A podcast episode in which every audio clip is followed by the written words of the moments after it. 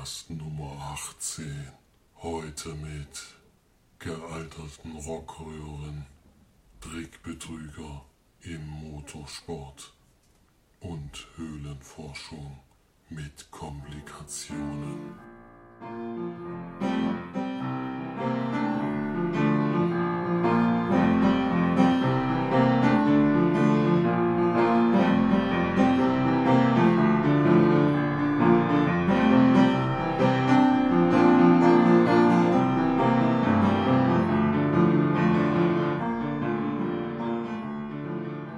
Hallo und herzlich willkommen zu unserem neuen Leinwandperlen-Podcast. Hier sind wieder für euch die Marci, der Flori Servus. und der Felix. Grüße. Der fängt auch gleich wieder an mit den Filmstarts der Woche. Genau, von der, vom 27.08.2015 gibt es diesmal den neuen Actionfilm Hitman Agent 47. Der Trailer, der jeden, der das Spiel kennt, in Angst und Schrecken äh, versetzt, weil das hat ja nun mal gar nichts mehr mit dem Spiel zu tun. Und vor allem Ja. dieser dumme Schauspieler, der geht mir so auf die Nerven. Der sieht so kacke aus. Überhaupt Der nicht wie. Oh, völlige Fehlbesetzung. Völlig. Katastrophal. Also überhaupt alles ist eigentlich katastrophal in dem Trailer. Weil was man da in Action sieht, hat, also ich weiß nicht, wer dieses Spiel von dem wir gespielt haben sollen, weil das hat damit überhaupt nichts mehr zu tun. Ist ja ähnlich wie nächste Woche dann mit Transporter, da ist ja auch der Schauspieler so dermaßen fehlbesetzt, dass man eigentlich gar nicht mehr hingucken kann. Jedenfalls läuft er an, ähm, für alle, die sich dafür interessieren, aber ich glaube, man sollte nicht, weil man das Spiel mag, da reingehen, weil sonst ärgert man sich bestimmt.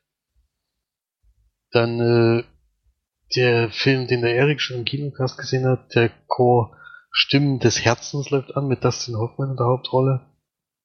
Der wurde ja von ihm nicht so wahnsinnig gut bewertet. Hm, Für euch hoffe ich mal, dass der nächste Woche Montag bei euch kommt. Ja, immer wenn du das sagst, passiert es nicht. Also sagst du Passiert es nicht, aber ich hoffe es trotzdem. Äh, The Gallows heißt er, ein Horrorfilm von den Machern von Paranormal Activity, der wohl, also ich weiß jetzt nicht, ob es im kompletten Film so ist, aber im Trailer ist es so, dass der in so einem starken Rot gedreht wird. Also es ist alles dunkelrot, alle Figuren da drin, alle Möbel und alles. Also man sieht in dem Trailer nur ein Treppenhaus, wo eine Frau sitzt und Angst hat. Und hinter ihr ist alles dunkel und irgendwann ist dann doch was hinter ihr, wie natürlich üblich in den Horrorfilmen, und die sind immer in dem Knallrot gehalten.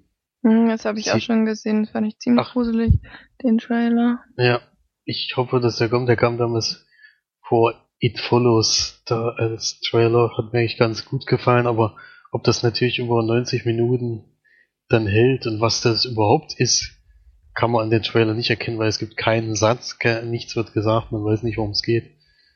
Ähm, bin ich sehr gespannt drauf. Aber es kommt auch ein neuer Paranormal Activity Teil. Ja, der kommt auch. Parallel. Ja, von den Machern ist ja sowieso meistens Quatsch, weil meistens ist irgendein so ein Produzent, der Execute Produ- Producer beim letzten Mal war und deswegen heißt das dann immer gleich von den Machern. Das steht so oft da, aber ich glaube auch, dass die irgendeiner im Hintergrund äh, das ein paar Horrorfilme macht und der gehört vielleicht bei Paranormal auch mit dazu, aber das, ich glaube nicht, dass das derselbe Regisseur oder sowas ist, sonst liefert der ja zwei Filme innerhalb von zwei Monaten dann ab. Das ist äh, gut, man weiß ja nicht, ob The Gallows schon in den USA schon älter ist. Manchmal sind die auch aus dem Jahr 2014 oder sowas. Würde mich jedenfalls interessieren, der Film, der wird hier nur garantiert nicht laufen. Und noch ein neuer Rapper-Hip-Hop-Film kommt, Straight Outta Compton.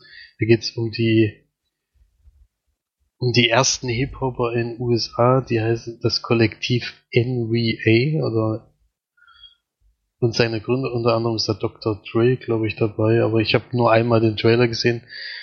Sieht so nicht ganz so aus wie 8 Mile, ich weiß nicht, ob man das vergleichen kann, sondern eher so ein Sieht ein Rapper- bisschen, bisschen actionlastiger aus. so actionlastiger, ja, ich kann, weiß auch noch nicht, also es steht hier als Drama drinne, keine Ahnung, wie man das vergleichen könnte. Also sie müssen sich vor allen Dingen gegen äh, für die Musik einsetzen, weil viele, weil das die Anfänge von Hip-Hop sind zu der Zeit. Und dass sie damit wahrscheinlich äh, viele Leute erreichen, vor Dingen mit diesen mit der Ehrlichkeit in den Texten, so kommt das mir rüber. Ja, das waren dann die Filmstarts, die ich diese Woche mal ansprechen wollte. Ja. Okay. Dann die Filmcharts dieser Woche von Flori. Auf Platz 5 haben wir gleich einen Neustart, nämlich der neue Film von Guy Ritchie, Codename Uncle. Platz 4 ein weiterer, weiterer Neustart, Dating Queen. Auf Platz 3 immer noch Pixels, Platz 2 die Minions und Platz 1 hält sich immer noch Mission Impossible Hook Nation. Da hat sich also auf den ersten drei Plätzen nichts getan. Hm, Dating Queen ist trotzdem ein bisschen hoch, aber gut. Ja, äh, es waren aber, es waren insgesamt relativ wenig Besucher dieses Wochenende. Also Codename Uncle zum Beispiel hat gerade mal 68.000 auf Platz 5. Das ist schon extrem wenig. hm, Dating Äh. knapp 100.000. ja. Ja. Und dann hatten wir den zum Glück nicht in der Sneak, denn bei uns kam, oh ja, der war ja eh schon angelaufen, deswegen konnte er gar nicht mehr kommen. Das war ja schon mal beruhigend vor der Sneak. Aber wir hatten diesmal den Film Ricky, wie eine Familie so ist. Da haben wir natürlich wieder einen Audiotag aufgenommen und haben dann auch zwei Leute danach wieder interviewt. Da hören wir jetzt mal rein. Hallo, da sind wir wieder. Die Sneaker und Sul. ähm, heute ist der 17. August. Es ist kurz nach um 10 und wir hatten in der Sneak den Film Ricky, wie, wie Familie so ist. Ja, ein Film mit Meryl Streep in der Hauptrolle. Ja, würde jetzt sagen, ist ein, ein Musikfilm mit äh, bisschen Drama, bisschen Komödie, bisschen ja, ja, es reicht eigentlich schon. Familien Coming of Age. Coming of High Age Film. nee, also es geht darum, dass Meryl Streep eine, ziemlich alte Frau ist, was sie auch ist. Ähm, wie alt wird denn das sein? Mitte 60 oder so? Wird sie durch jemanden spielen, die ähm, eben ihr Leben mit ja, ihr, ihrer Musik verbringt, eine, eine Rockerfrau sozusagen, die auch eine sehr gute Stimme hat und musikalisch sehr begabt und aber in, ähm, dadurch, dass sie halt auch so alt ist, im, im, in so kleinen Pubs halt spielt oder in einem Pub, mit dem, mit dem sie mit dem Barkeeper oder mit dem Besitzer befreundet ist, deswegen darf sie da spielen mit ihrer Band und macht auch echt gute Musik und covert aber eigentlich nur die großen ähm, Stars, eben Rolling Stones und ja, die anderen halt alle, alle, die man so kennt, diese klischeehaften Rock, ähm, ja, Größen halt. Ja, und dann ähm, passiert aber Folgendes. Ihre Tochter wird von ihrem Mann verlassen. Willst du nicht mal schalten? ähm, und äh, fällt in ein tiefes Loch und dadurch fliegt dann Meryl Streep zurück zu ihrem Ex-Mann sozusagen, den sie verlassen hat, um Musik zu machen äh, und hat ihn mit den Kindern quasi sitzen lassen hat und äh, versucht die Tochter wieder aufzubauen, was ihr auch teilweise gelingt. Ja, und dann heiratet noch ihr anderer Sohn und ja, also viel kann man zu der Geschichte nicht sagen. Es ist eher so, mh, naja, ruhig erzählter Film eigentlich. Also es hat jetzt keine riesig große Story, sondern es geht einfach darum, wie Meryl Streep mit ihren Kindern umgeht, mit dem Ex-Mann, mit ihrem jetzigen Freund, mit ihrer Lebenssituation dort und mit den Lebenssituationen von den Kindern, von dem Ex-Mann und so weiter. Also es, sie wird halt sehr konfrontiert mit ihren Ängsten und ist aber trotzdem ein sehr lockerer, flockiger Film. Ähm, teilweise habe ich es aber, naja, Meryl Streep spielt schon sehr, sehr gut, aber teilweise habe ich sie irgendwie nicht so abgenommen. Gerade so diese, wo sie dann so auf kindlich gemacht hat, das fand ich, fand ich nicht überzeugend. Hat mich nicht so, nicht so, ja, mitgenommen. Der ganze Film hat mich nicht ganz so mitgenommen, zumindest nicht so wie Flori, wie ich so gehört habe. Ähm, ich fand ihn gut, aber ich finde ihn jetzt nicht herausstechend. Ich finde jetzt auch nicht, dass die Geschichte irgendwie was Besonderes wäre oder dass jetzt besonders umgesetzt ist. Es ist halt nicht, nicht kitschig oder nicht, ja, nicht übertrieben Happy End oder was weiß ich. Aber es ist ähm, trotzdem nicht, hat mich irgendwie nicht ganz so gepackt, der ganze Film. Ähm, ist aber trotzdem mit sehr guter Musik. Teilweise fand ich es nicht so gut, dass sie die kompletten Lieder gespielt haben. Da hätten sie auch mal kürzen können. Haben irgendwie drei, vier, fünf Lieder von vorne bis hinten gespielt und das fand ich etwas zu lang. Ähm, ja, Mary Streep ist da eben eine, ja, die tagelt sich halt auf als Rocker Girl und macht sich halt nichts draus, dass sie irgendwie schon über 60 ist oder so und das ist teilweise ein bisschen, naja, solche Menschen ja, sind halt immer so übertrieben und das mag ich nicht ganz so und das ist sie halt auch, aber trotzdem eine sehr mitfühlende Person spielt sie da. Hat mir eigentlich ganz gut gefallen. Ich würde so 5 von 10 Leinwandperlen geben. Gucken, was Flori sagt. Also was mir auf jeden Fall sehr positiv äh, aufgefallen ist, ist der Humor in dem Film, der nicht so wie in vielen Komödien mit dem Hammer reingehämmert wird, sondern eher so ein bisschen feinsinnig ist, wo man auch mal kurz nachdenken muss, ehe man dann lacht. das gefällt mir immer ganz gut und äh, ich mag einfach die Art des Films. Der, die Musik hat mir gefallen, die, der Humor, wie gesagt. Und der hat mich auch ein bisschen mitgenommen. Also ich habe der das schon abgekauft, was die gespielt hat. Deswegen, ich bin da bei 8 von 10 Leinwandperlen. Mir hat er doch ziemlich gut gefallen und ich würde mir auf jeden Fall auch nochmal anschauen. Das würde ich glaube ich nicht machen. Einmal gucken reicht für mich bei dem Film. Ähm, ja, Humor, ich habe glaube ich dreimal gelacht oder so. Also ich, ja, Flori hat öfter gelacht. Oder öfter auch in sich reingelacht, weiß ich nicht. Ich fand, also okay, war okay. So wie die Bewertung auch ist, Durchschnitt. Okay, dann viel Spaß beim weiteren Podcast und bei unseren zwei Audio-Takes, die wir noch aufgenommen haben. Also einfach, was ich zu dem Film sagen würde. Ja, ich fand ihn am Anfang ein bisschen langatmig, hat auch eine Weile gebraucht, bis ich kapiert habe, worum es überhaupt ähm, geht. Ähm, ja, das Ende fand ich dann ganz nett für jemanden, der die Musik mag, aber ich selbst würde jetzt nicht unbedingt nochmal reingehen. Und eine Bewertung von 0 bis 10? Von 0 bis 10 kriegt er bloß eine 4 von mir. Gut. Also ich fand den Film von der Bewertung her, würde ich sagen, eine 8, weil ich mag Rockröhren, ich mag rockige Musik, ich fand äh, die Darstellerin, die Meryl Streep, sehr cool in ihrer Rolle und der Film hatte das etwas Emotionales, was man so ein bisschen braucht, hatte ein schönes Ende und war aber trotzdem zwischendrin witzig. So viele Lauras Gut, das dazu. Ähm, waren ja wieder ein paar geteilte Meinungen. also, dass als Felix den Trailer gesehen hat, er überrascht war, so eine hohe Wertung zu hören. Aber ja, oh, haben wir ich ja habe jetzt. mit einem ähnlichen Desaster wie letzte Woche gerechnet, aber gut. Da war der Trailer einfach mal wieder so nichtssagend. Man könnte vielleicht noch sagen, dass die, die das Drehbuch hat Diablo Cody geschrieben, die ich, also von der ich ein paar Filme sehr gut finde, die viel mit Jason Whiteman zusammen gemacht. Zum Beispiel Juno hat das Drehbuch geschrieben und ähm, wie hieß der? Jetzt hab ich's. Hast du im Podcast schon gesagt? Nee, im hab ich, nee, hab ich, hab ich da glaube ich vergessen. Nee, du hattest, glaube ich, dann den einen genannt. Wie heißt irgendwas mit Ed? Irgendwas, weiß nicht. Ist egal, auf jeden Fall.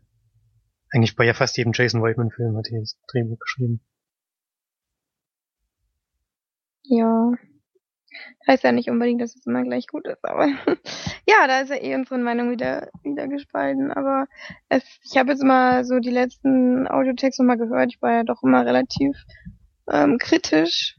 Aber das, ich weiß nicht, dass ich denke nicht, dass das jetzt an mir liegt oder so, aber die Filme mich in der letzten Zeit einfach überhaupt nicht ähm, mitgenommen haben oder abgeholt haben. Im Gegensatz zu manch anderen, den ich jetzt so gesehen habe. Dazu kommen wir jetzt nämlich, aber vorher ähm, sagt Felix mal was über Fokus. Den hat er nämlich gesehen. Okay. Ähm, ich dachte, Wieso? Du fängst, ich dachte, du fängst mit deinem Film an, aber äh, ja, also Focus ist auch wieder ein Filmstart von diesem Jahr, der gerade eben auf Blu-ray erschienen ist, nämlich am 27. Februar ist er dieses Jahr gestartet. Und jetzt vor einer Woche, glaube ich, erschienen, ist mit Will Smith in der Hauptrolle. Und es geht um einen Trickbetrüger in den USA, der sich mit einer groß, größeren Truppe zusammengetan hat, um äh, bei Großveranstaltungen, in dem Fall ist es der die World Series beim American Football, das Finale. Und die rauben oder sind eher Taschendiebe, die vor allen Dingen bei Großveranstaltungen wie die Leute gehen alle zum Stadion, dann versuchen ihre größeren Raubzüge zu machen und das läuft auch ganz gut. Und am Ende kassiert dann jeder, jeder ab. Geht hauptsächlich um Uhren, um äh, Portemonnaies natürlich, um Handys. Wird alles eingesackt und das läuft auch relativ gut. Und dann ja, geht er in dieses Stadion, er hat auch Tickets dafür und macht dann dort das nächste Ding und das geht immer so weiter. Und dann gibt's aber so einen Bruch im Film und es vergehen drei Jahre und dann kommt so die eigentliche Geschichte zustande, weil das davor war eher nur zur Einführung, das sind zwar trotzdem 20 Minuten ungefähr gewesen, die es dann erstmal gebraucht hat, aber da wollten sie, glaube ich, erstmal zeigen, wie diese Leute arbeiten, wie die sich organisieren und was die so für Tricks drauf haben vor allen Dingen. Und jetzt geht's aber über eine größere Geschichte bei der ja nicht in dem Fall bei der Formel 1, sondern bei den anderen. Ich denke mal, Formel 3 könnte man das vergleichen. Die Fahrzeuge, da haben sie jetzt wahrscheinlich keine Lizenz gehabt, deswegen gab es da auch keine direkten Namen. Auch diese ganzen Teams, die es dort gab, waren alle erfunden. Und dort versucht er sein nächstes großes Ding, was man natürlich nicht verraten will, aber er ist da als ähm, Techniker eingestellt bei einem Team.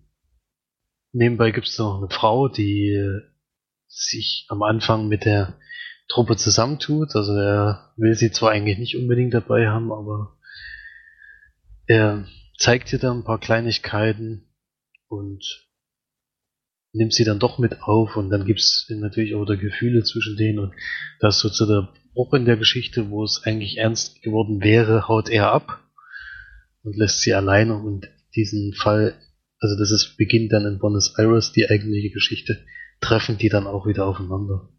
Also es soll wohl so eine Art ja, Oceans 11 Richtung gehen, würde ich jetzt mal behaupten, weil es, ich denke, dass diese große Auflösung am Ende schon so gewesen sein soll, dass man total überrascht und begeistert äh, sein soll, aber das hat bei mir überhaupt nichts ausgelöst, das Ende.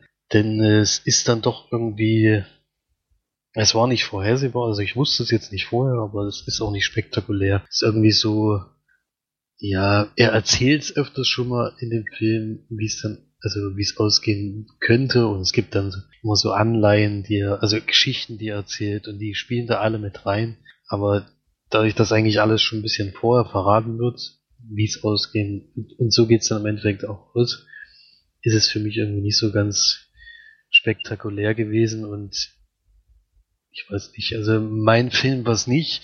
Er ist ja auch in den Kritiken ziemlich durchgefallen. Ich weiß nicht, was jetzt genau schlecht ist, kann man irgendwie so richtig gar nicht sagen, weil es, es, es funktioniert einfach insgesamt nicht, dieses Drehbuch. Also filmmäßig ist er auch extrem schlecht gelaufen, hat irgendwie nur 49 Millionen in USA eingespielt, was sehr wenig ist für die für, für USA und Hat auch irgendwie keine Sau interessiert, oder, den Film? hat auch kein, das war auch, äh, der kam auch in Deutschland ins Kino und ich glaube, es gab mal einen Trailer oder sowas und dann war es das vorbei. Das Lustige ist ja, dass bei der Produktion die ursprüngliche Besetzung war eine ganz schön knappe Besetzung, die sind aber dann, haben sich aber beide dann doch noch dagegen entschieden. Es wäre nämlich Ryan Gosling und Emma Watson gewesen.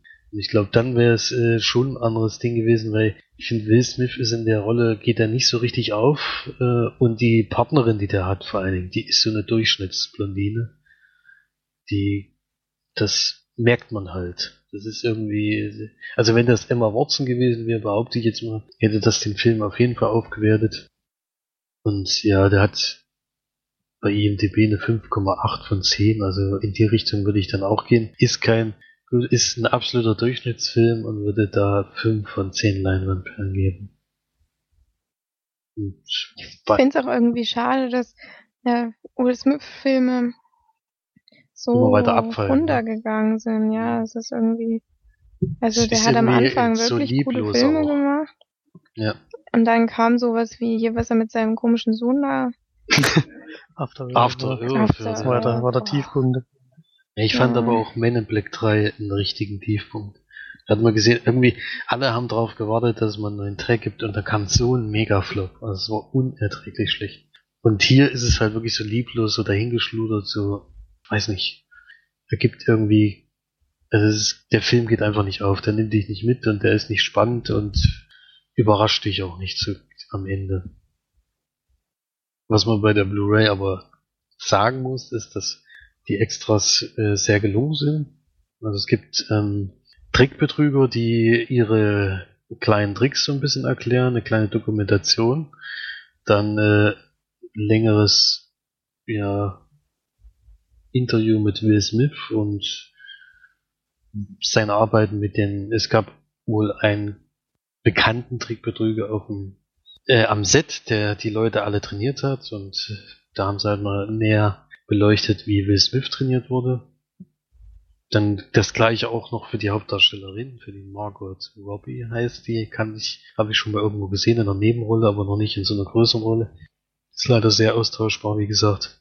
Und es gibt nicht verwendete Szenen und eine alternative Öffnungssequenz, die aber, wie ich finde, auch nicht besser gewesen wäre als die andere. Ja. Mehr gibt's da eigentlich nicht zu sagen. Gut. Kann ich äh, nicht empfehlen, den Film. Ist echt schade, ey, anscheinend kriegt Will Smith nicht mehr so richtig ordentliche Rollen angeboten. Oder er sucht sich die falschen Rollen aus. Vielleicht ist es auch so, seitdem er ähm, in einem gewissen, eine gewisse Institution eingetreten ist und keiner hat mehr Bock.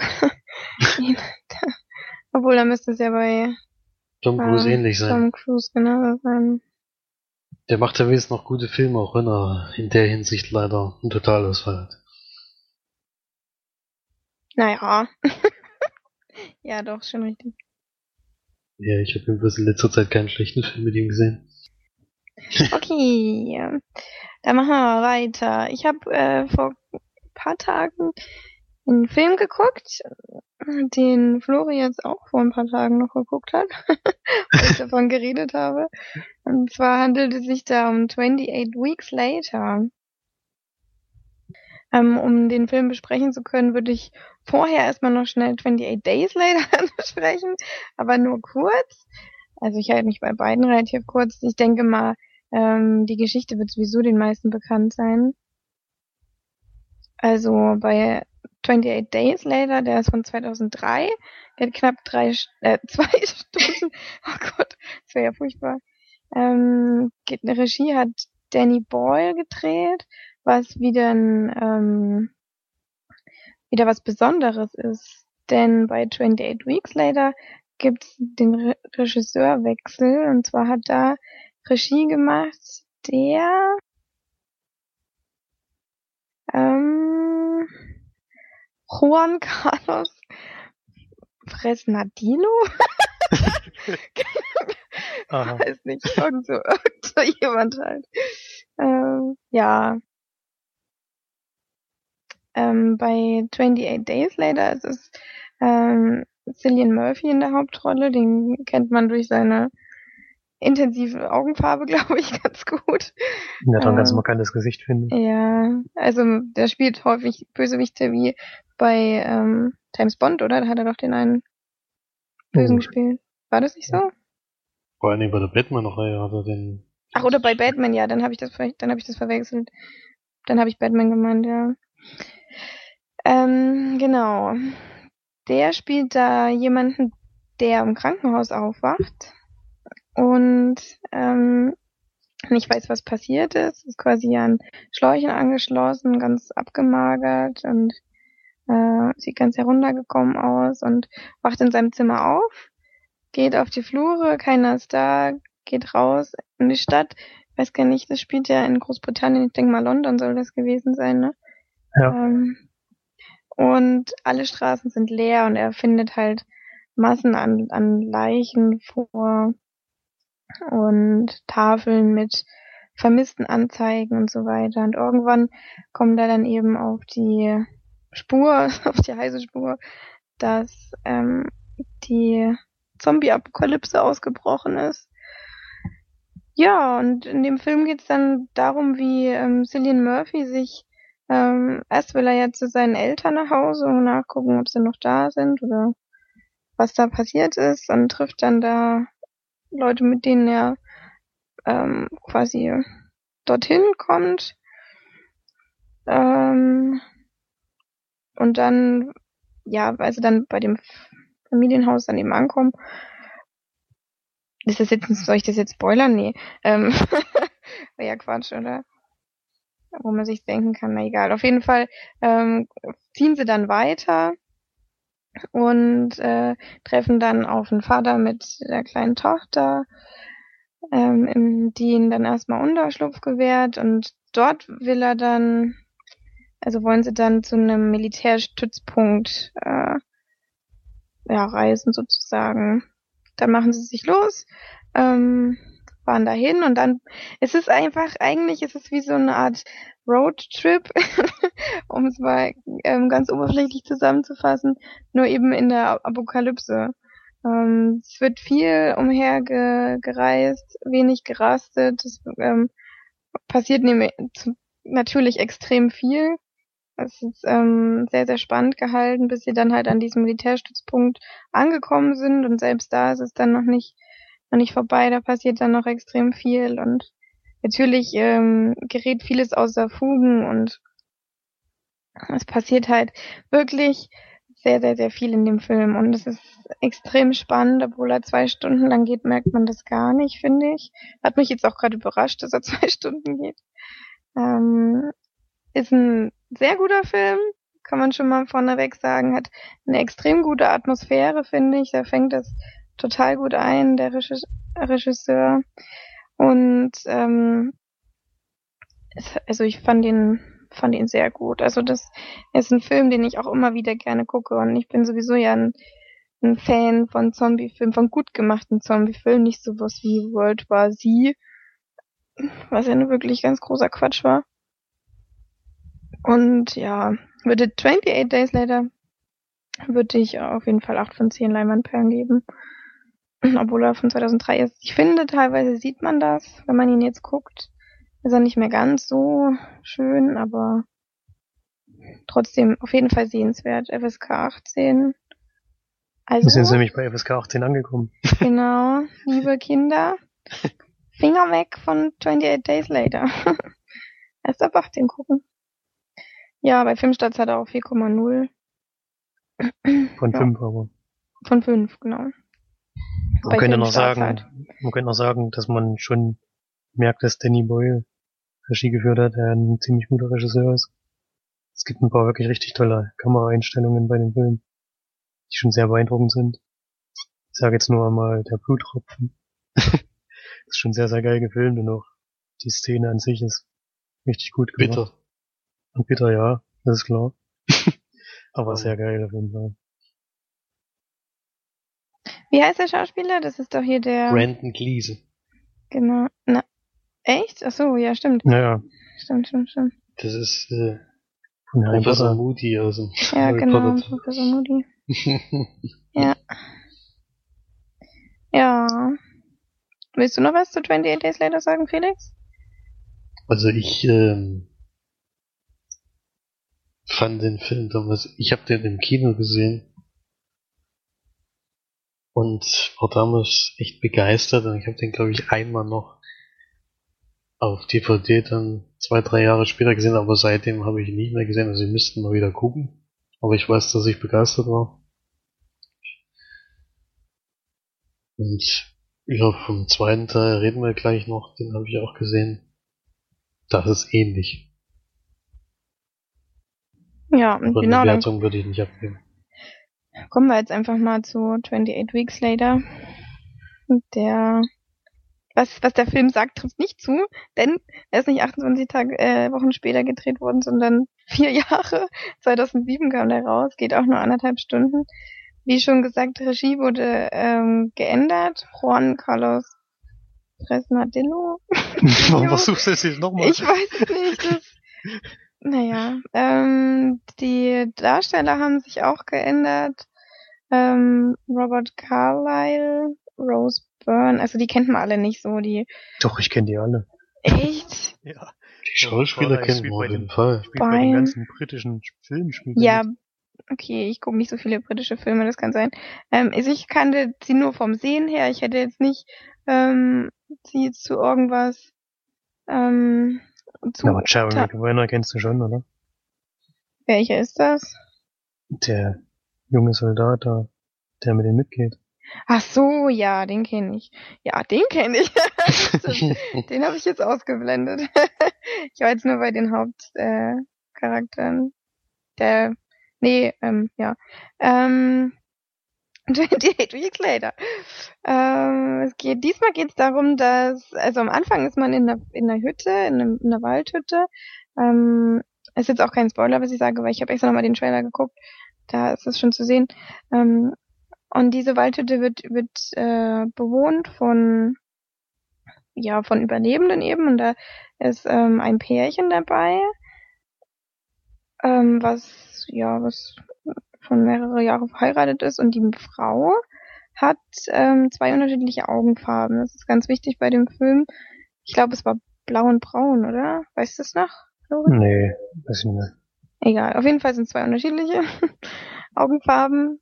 Ja, und dann ist es so, dass die Hütte überrannt wird von Zombies und äh, der Ehemann quasi der einzig Überlebende ist ähm, und dann quasi mit dem Boot wegfährt und dann kommt ein Cut und man sieht nicht, wie es passiert ist, aber er ist auf jeden Fall ähm, in eine, ja, ein Überlebenszentrum, was vom Militär überwacht wird, was halt in der in der Stadt ähm, ja, weißt du, welche Stadt das war? War das auch London? Ich glaube nicht. Ich glaube, das, ich weiß nicht, ob das jetzt eine Stadt ist, die Ist auf jeden Fall eine, existiert. eine größere Stadt, ähm, wo in verschiedenen Hochhäusern eben Überlebende aufgenommen werden, die vom Militär überwacht werden und ja, alles Mögliche. Und da sieht man dann, dass der Vater am Bahnhof steht und auf seine beiden Kinder wartet, die nämlich ähm, mit dem Flugzeug dorthin geflogen werden, die auch überlebt haben. Und da gibt's dann halt eine Familienzusammenführung. Das ist ähm, die Tochter und der kleine Sohn. Ähm, Andy und Tammy hießen die. Und der, der Andy, der hat eben auch diese beiden Augenfarben, unterschiedlichen Augenfarben. Ja, und dann ähm, treffen die eben aufeinander und leben dann da zusammen. Und irgendwann kommen dann aber die beiden Kinder auf die Idee, dass sie äh, über die, ja, über die sichere Grenze quasi abhauen wollen, um ähm, das ehemalige Haus von der Familie aufzusuchen, damit sie eben ein, ein Foto von der Mutter ähm, mit nach Hause nehmen können, ja, einfach als Andenken. Und dort passiert dann Folgendes. Das ist jetzt hoffentlich auch kein Spoiler. Ähm, dort treffen sie nämlich auf die auf die Mutter, die überlebt hat, aber gebissen wurde und aber in sich quasi ein äh, Immun, ja, was was Immunes trägt, dass sie quasi nicht komplett von der Krankheit übern übernommen wird. Und die kommen dann mit auf die ähm, Militärstation und da werden dann natürlich Untersuchungen gemacht und alles Mögliche. Und wie es nun äh, so, so ist, bricht das Virus natürlich dann dort auch aus durch diese Frau. Ähm, das ist jetzt, ich denke nicht, dass das alles ein Spoiler ist, weil das alles in der ersten Viertelstunde des Films passiert. Ähm, und dann begleitet man eigentlich nur noch eine Gruppe von, von Menschen, wie sie versuchen, aus der Stadt zu kommen, weil natürlich das Militär dann irgendwann gnadenlos alle ausrottet, weil sie dies, dieses Virus nicht mehr unter Kontrolle bekommen. Und ja, und es geht dann eigentlich nur noch darum, die, die Kinder ähm, von A nach B zu bringen, weil die Kinder eben höchstwahrscheinlich auch dieses, diese Immun, ja, Immunität in sich tragen. Genau. Darum geht's in dem Film. Und viel mehr muss man da auch nicht sagen, oder? Nee. Ach so. Ich finde, man merkt ziemlich, dass der Regisseur gewechselt hat, weil die Art des Drehs irgendwie komplett unterschiedlich ist. Hier in dem Film wird extrem viel mit Handkamera gedreht, was mir sehr aufgefallen ist und was ich teilweise auch sehr unübersichtlich und zu viel fand. Ich bin ja eigentlich ein großer Fan von Handkamera, aber da wurde es mir dann zu sehr eingesetzt und hat mir an manchen Stellen fand ich es überflüssig und nicht, nicht gut getroffen und Dinge auch nicht gut eingefangen. Das hatte mir nicht so gut gefallen.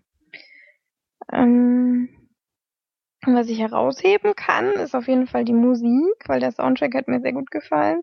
Das war auch, glaube ich, im ersten Teil so, dass der mir sehr gut gefallen hatte.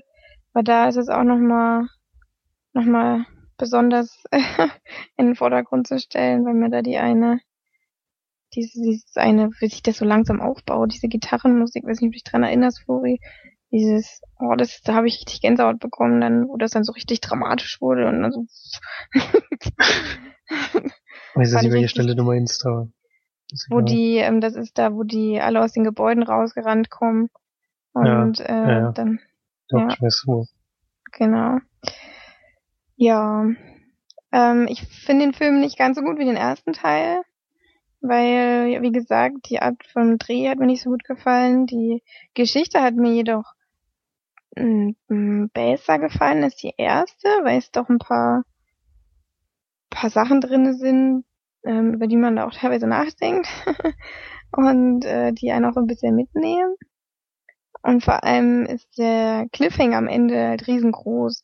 Und das ist das, was mich eigentlich so freut, als Flori jetzt gemeint hatte, dass äh, 28 Months later, ähm, later, later, Mit D. Later. ja, later Later. ähm, gedreht wird oder oder Es soll gedreht werden, also es ist in der gedreht Planung. werden soll, genau, weil es ist eigentlich ein riesig großer Cliffhanger am Ende und ich verstehe nicht, warum die jetzt schon ja acht Jahre ungefähr, wahrscheinlich ist er ja in in äh, USA noch eher gelaufen, acht neun Jahre, so lange brauchen, um, um da einen neuen Teil zu drehen. Das finde ich halt echt richtig schade.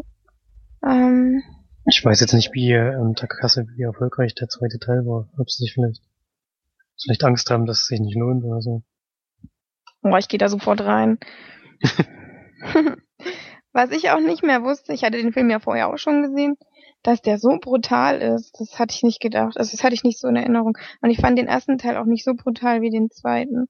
Also da war ja teilweise wirklich, boah, also werden teilweise Augen ausgedrückt und ja, weiß nicht. dann Dinge abgebissen und so. Das ist schon, wird schon sehr knallhart draufgehalten teilweise. Ähm, ja, ist auch, ähm, wo die dann zum Beispiel unten in diesem U-Bahn sind, ist es halt total, äh, ja, total spannend. Das ist immer so, ähm, das ist aber bei jedem Film so, sobald ähm, die Schauspieler nicht sehen können, oder zumindest in dem, Film die Darsteller nicht sehen können, und man durch so eine Nachtkamera oder durch so ein Nachtsichtgerät guckt, das war ja schon bei Quarantäne so, dass es mir so gut gefallen hat, und man sieht selber was und die sehen nichts. Und das ist, finde ich, genauso wie bei dem Trailer halt jetzt, den du vorhin angesprochen hast, Felix. Das ist ja genauso. Die Frau, ich denke mal, das wird auch so ein Nachtsichtgerät sein und die Frau sitzt da und man selber sieht was und sie sieht halt nichts. Und das finde ich total, wenn man sich in diese Situationen reinversetzt, man sieht keine Hand vor den Augen, man läuft irgendwo lang, man hat keinen Plan, man weiß, irgendwo sind irgendwelche Infizierten oder irgendwelche Psychos und rennen, rennen dich um Haufen oder so das ist so, ich finde das so beängstigend. Das ist halt so dieser, dieser Psycho-Horror, den ich so, oh, den ich so schlimm finde. Da kann ich mir eher Gemetzel angucken als sowas. Ja. Also es sind ist schon zi- ziemlich tolle, tolle Szenen drin in dem Film, muss man sagen. Das ist echt eins zu eins übertragbar auf den Film, den ich nachher noch bespreche. Okay, das ist gut. Was du jetzt gerade gesagt hast. Weil da ging es mir nämlich auch so. Na, dazu kommen wir ja gleich. Ja, ich fand ihn auch wieder gut. Ähm, wie gesagt, hat mich nicht ganz so überzeugt wie den ersten Teil und ich würde dem sieben von zehn Leinwandperlen geben. Gucken, was Flori dazu meint. Da kann ich mich wirklich nur eins zu eins anschließen. Mir ging es genauso. Und ich wäre auch bei der Bewertung bei beiden Filmen in der gleichen Kategorie. Yeah. Ja, ja. da sind wir uns weil ja alle einig. Es ging genauso, mir genauso, dass ich den ersten Teil ein bisschen besser fand. Auch wenn er von der Story her, man weiß halt noch nicht so viel, warum jetzt das ausgebrochen ist und was. Und beim zweiten Teil ist ja auch so, es gibt ja eigentlich gar keine Infizierten mehr, sondern nur noch diese Überträgerin, die jetzt die Mutter ist in dem Fall. Denn diese Zombies sind alle nach und nach, ich nehme an, verhungert oder so. Weil es halt gar keine Menschen mehr gab, die sie noch fressen konnten oder was weiß ich. Oder beißen konnten. Und deswegen gab es zu dem Zeitpunkt eigentlich keine Infizierten mehr und nur durch den neuen Ausbruch geht sozusagen alles von vorne, von vorne los. Aber sie waren jetzt halt in der Forschung schon weiter und haben schon ein bisschen mehr verstanden und so. Und beim ersten Teil wussten wir eigentlich noch gar nicht, was los ist. Eigentlich den ganzen Also- Film über. Ich glaube, es gab schon noch Infizierte, weil, also das größte Teil war, war verhungert, denke ich auch, aber sonst äh, wäre es ja sinnlos gewesen, diese Frau am Leben zu erhalten, wenn man keinen, also dann hätte man ja, wenn es eh keine Infizierten mehr gegeben hätte, dann hätte Ja, man aber der Virus kann ja jederzeit wieder ausbrechen, auch wenn es keine Infizierten mehr gibt. Der muss ja auch vorher irgendwo hergekommen sein. Es muss ja mal den einen ersten Infizierten gegeben haben und der muss sich ja den Virus irgendwie anders eingefangen haben. Denke ich zumindest. Also ich weiß nicht, ob alle jetzt verhungert waren, aber das kam mir zumindest so vor. Das Ja. ist ja irgendwie eine intelligentere Herangehensweise als bei anderen Zombie-Filmen. Dass die Zombies halt auch sterblich sind in dem Moment. Sonst sind die eigentlich, ja, wenn sie halt mal fünf Wochen kein, kein Mensch mehr gekriegt haben, dann äh, steuern die immer noch so rum. Also das, da ist das schon Die Zombies sind ja auch nicht so, deutlich, das kann man vielleicht anders sagen, die Zombies sind nicht so langsam wie in, ja, das wie ist in ja auch, anderen Zombie-Filmen. das ist ja auch, ähm, es wird ja auch Rage-Virus genannt, weil die total aggressiv werden, sobald die dieses Virus in sich haben, also die, die, die prügeln ja oft Leute ein und äh, sind ja dann total, also das, das ja, die, das, es ist ja nicht so, dass sie das Fleisch essen, sondern eigentlich eher so, dass die einfach total aggressiv sind und alles totprügeln, äh, was, was ihnen in die Quere kommt. Also ich habe immer so das Gefühl gehabt, dass es gar nicht so denen um, um was zu essen ging, sondern eher um dieses, äh, sie wollen halt irgendwie alle Menschen töten, so. Einfach nur, haben halt gebissen und ge, ge, zerquetscht und geprügelt und alles. Weil ja in den, ähm, ja, in den, den Filmen zumindest so. Und durch den Biss oder durch Speichel wurde es ja, oder durch Körperflüssigkeiten wurde es ja übertragen, ne? Ja, Ja, das Schlimme ist ja ja, durch das Blutaustausch, glaube ich. Nee, muss ja nicht unbedingt Nee, durch- Blutaustausch sein. Das war ja bei, bei dem Fall zum Beispiel hast du ja nicht so. gesehen, dass das nicht.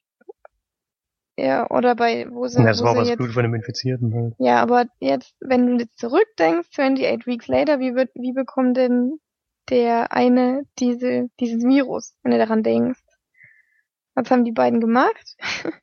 Ja, gut, halt, halt Was ist Körperflüssig. Körperflüssigkeiten, Ja, hab ich Ja, ja Körperflüssigkeiten. allgemein ja. Körperflüssigkeiten, aber Ja. nicht nur Blut übertragen. Genau, habe ich ja gemeint, Körperflüssigkeiten. Ja, Das ist auch das Besondere an dem Film, dass da der Virus noch viel gefährlicher ist als sonst.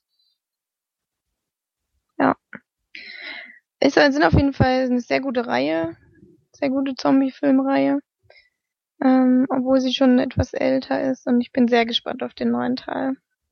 falls er kommt, ich will jetzt hier nichts versprechen. Ich habe das nur mal gehört. Ich hoffe, dass es stimmt. Ja, du kannst sowieso nichts versprechen, das ist schon klar.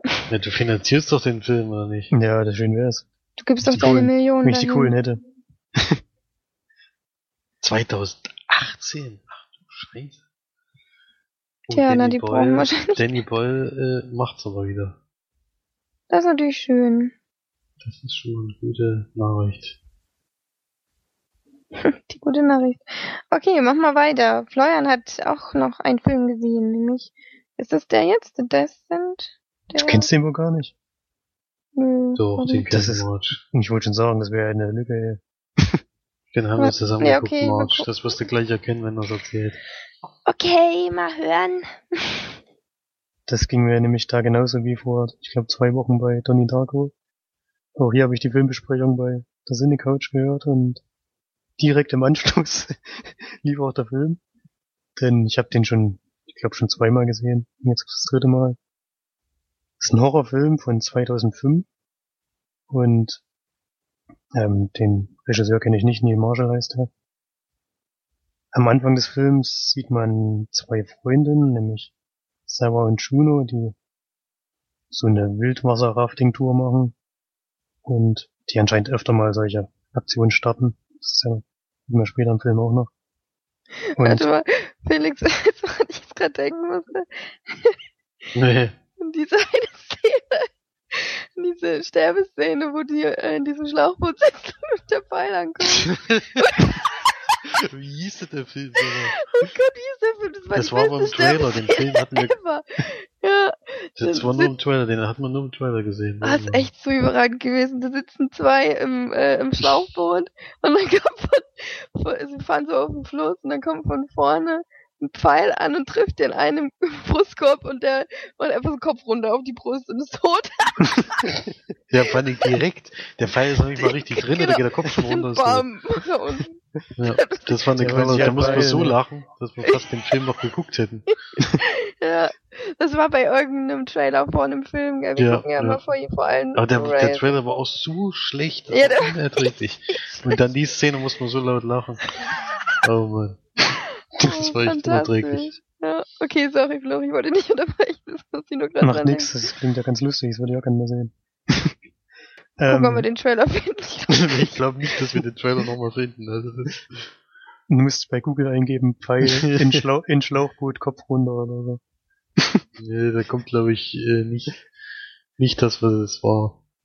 Das, Können wir Nee, ja das- mal einen Aufruf starten an unsere vielen Hörer. Wenn euch das bekannt vorkommt, sagt uns mal bitte Bescheid, damit wir die grandiose Szene nochmal sehen können. Das wäre schön, ja. So, also die zwei fahren dann in zum Schlauchboot halt rum und von selber stehen der Mann und die Tochter am Rand und gucken zu. Das ist die erste Szene, dann kommt die zweite Szene. Ich denke mal, falls Marsch den Film gesehen hat, wird es jetzt, glaube ich, erkennen. Denn Sarah und ihre Familie sind auf dem Heimweg und haben einen Autounfall, bei dem der Vater und die Tochter auch sterben. Und der Autounfall ist schon eine Szene, die sich bei mir ganz schön eingebrannt hat. Also die habe ich zumindest bis jetzt noch nicht vergessen und jetzt war sie wieder genauso eindrücklich. Ich glaube, weiß glaube ich, was ich meine. mhm. Also ich habe äh, bis jetzt noch keinen Klick. Ein paar, ich sag mal ein paar Eisenstangen. Ähm, Final Destination? Nein, das Stank erinnert eher an Final Destination, ja, stimmt allerdings. Ja, na, na gut, vielleicht hast du ihn wirklich nicht gesehen. Keine Ahnung. Nee, ich glaube, sie weiß es dann spätestens, wenn du dazu kommst, was sie dann machen, die jungen Damen. Okay. Dann machen wir weiter. Die ist nämlich im Krankenhaus und wacht da auf. Und dann gibt's aber einen Zeitsprung von einem Jahr. Also sie kriegt, wacht im Krankenhaus auf und kriegt dann so nach und nach mit, dass halt ihre Familie bei einem Unfall gestorben ist. Und nach einem Jahr entschließen sich ihre ganzen Freundinnen, würde ich mal sagen, zusammen mit ihr wieder so eine Tour zu machen. Und zwar gehen sie aber diesmal in eine Höhle. Und diese Juno, die ist halt so ein bisschen abenteuerlustiger als die anderen und sagt den Leuten nicht, dass sie nicht in so eine schon erforschte Höhle gehen, sondern in eine, die man noch, die noch kein Mensch kennt. Ähm, die auch wirklich sehr, also diese komische Höhlengänge dort, die sind wirklich mit das Beste an dem Film. Alles ist stockdunkel und finster und total schmale Gänge, wo man kaum durchpasst. Und teilweise Leute stecken bleiben und wieder rausgezerrt werden müssen und sowas. Das macht den Film schon sehr besonders und ich habe ja gesagt, das ist ein Horrorfilm, deswegen passiert dann in den Höhlen noch ein bisschen mehr, was ich jetzt aber hier nicht verraten möchte. Für die Leute, die den Film noch nicht kennen. Es geht auf jeden Fall noch ein bisschen vorwärts. ich habe auch die FSK 18er Version geguckt, es gibt auch eine gekürzte 16er, aber die habe ich nicht gesehen und die 18er ist schon auch ähnlich wie bei 28 Weeks Later ziemlich brutal. Das mit dem Au- Augenausdrücken kam mir doch jetzt wieder sehr bekannt vor. Das kommt dann nämlich auch vor, zum Beispiel. Und Was den Film Ach auch noch du gut, Scheiße, jetzt weiß ich's.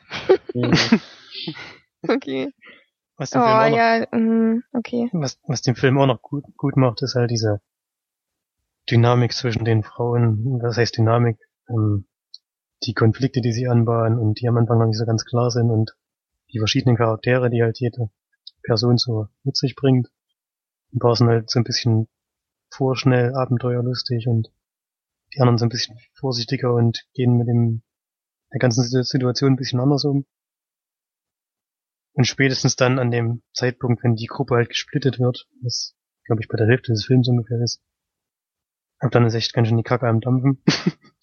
und dann geht's halt auch so, was March vorhin erzählt hat, mit Dunkelheit und schwachem Licht und so äh, Soundeffekten und sowas. Das ist bei dem Film schon richtig geil gemacht. Es gibt ziemlich viele verschiedene Lichtquellen ähm, innerhalb der Höhlen. Natürliches Licht, aber auch ähm, so was haben die denn da, solche Leuchtstäbe oder sowas, was sie da mitgenommen haben? Die aber nicht, nicht wirklich viel Licht machen, sondern bloß, Diese Knicklichter. ne? ja, genau sowas. Und wo man ahnen kann, was hinter der Ecke auf einen lauert, aber sehen tut man es halt meistens erst zu spät. also mir gefällt der Film nach wie vor richtig gut. Ich finde ihn von Anfang bis Ende spannend. Die Horror, also der, die Horrorelemente gehen eigentlich erst so ab der Hälfte des Films los. Das ist für mich extrem vergleichbar mit High Lane, wo das auch so war. Und da hattest du halt dieses beklemmte Gefühl durch dieses Klettern an der, an den Felswänden und so. Was ja auch schon ziemlich spannend war. Und das ist hier bei den Höhlen halt ganz genauso. Weil Ich glaube- überall, überall kann irgendwas passieren, womit man nicht rechnet und das ist von der Spannung her sehr vergleichbar und beide Filme mag ich sehr gerne. Ich glaube auch allgemein kann man die beide, beide Filme sehr, also die ähneln sich schon extrem, jetzt auch wo du das nochmal erzählt vom hast. Grundaufbau her, ja. Ja, so der eine Freund sagt hier, wir können da hin und bei denen klettern sie halt auf einem nicht äh, erkundeten Pfad oder einem nicht mehr öffentlichen Pfad, da gehen sie halt in eine Höhle, die nicht öffentlich ist. Dann passieren da halt Sachen äh, oder Dinge, mit denen man überhaupt nicht rechnet in den Höhlen und da halt auf dem Berg und das ähnelt sich schon ziemlich irgendwie. Ja, das kann man schon so sagen. Ja. Ich hab, ich weiß gar nicht mehr, aber bei Alien habe ich glaube ich 9 von 10 gegeben. Und das würde ich hier bei dem Film auch machen, weil der gefällt mir genauso gut. Und unterhält mich wieder jedes Mal richtig. Das ist doch das mit dem mit dem Blutbad, mit dem Blutmeer, ja, oder? ja, ja, genau. Ja. gut, dann weiß ich jetzt wieder, welcher das ist. ja, wir hatten den Das ist auch eine sehr eindrückliche. Szene. Ja. Wusste ich auch. Deswegen wusste ich ja, weil. Also den Ähm. Film gibt's übrigens bei Netflix, da habe ich ihn gesehen. Und das ist auch möchte. FSK 18 dort? Ja. Es muss FSK 18 sein, weil es wirklich extrem brutal ist. Es gibt übrigens, ich weiß nicht, ob der den schon gesehen hat, aber es gibt eine Fortsetzung, Ja, die die habe ich sogar hier auf, ähnlich wie beim bei bei 28 nicht so viel schlechter ist als der erste. Oh, da habe ich anders gehört. Ich habe mich noch gar nicht Also rangetraut. ich, hab die, weiß ich hab die hier auf DVD hundertprozentig rumliegen. genau, aber ich habe die die Bewertung jetzt mal gelesen und der kommt nicht viel schlechter weg als der erste. Das heißt aber nicht, dass er gut ist. Also das würde ich jetzt nicht davon ausgehen. Also der hat immerhin äh, dreieinhalb Sterne. Das ist ja gar nicht so wenig. Ne? Bei IMDB aber nur 5,8 von 10. Ja, das ist ja Mittelmaß, aber für eine Fortsetzung ist das ja, wenn man so will, gar nicht so wenig. Meistens ist ja die Fortsetzung katastrophal. Ja, ich habe den hier, wie gesagt, auf DVD rumstehen und werde ihn jetzt noch mal demnächst mal gucken. Das Ist Kind das- 1 übrigens 4,8 von 10. Bei IMDB. Naja, Der, ist, halt der ein Horror, zweite Teil sogar besser als der erste. ist halt ein Horrorfilm, das gefällt halt nicht jedem, das kann ich mir schon vorstellen. Ist halt auch von 2005, ne? Also so 2006. Da ist halt auch schon schon älter und so ältere Horrorfilme oder so.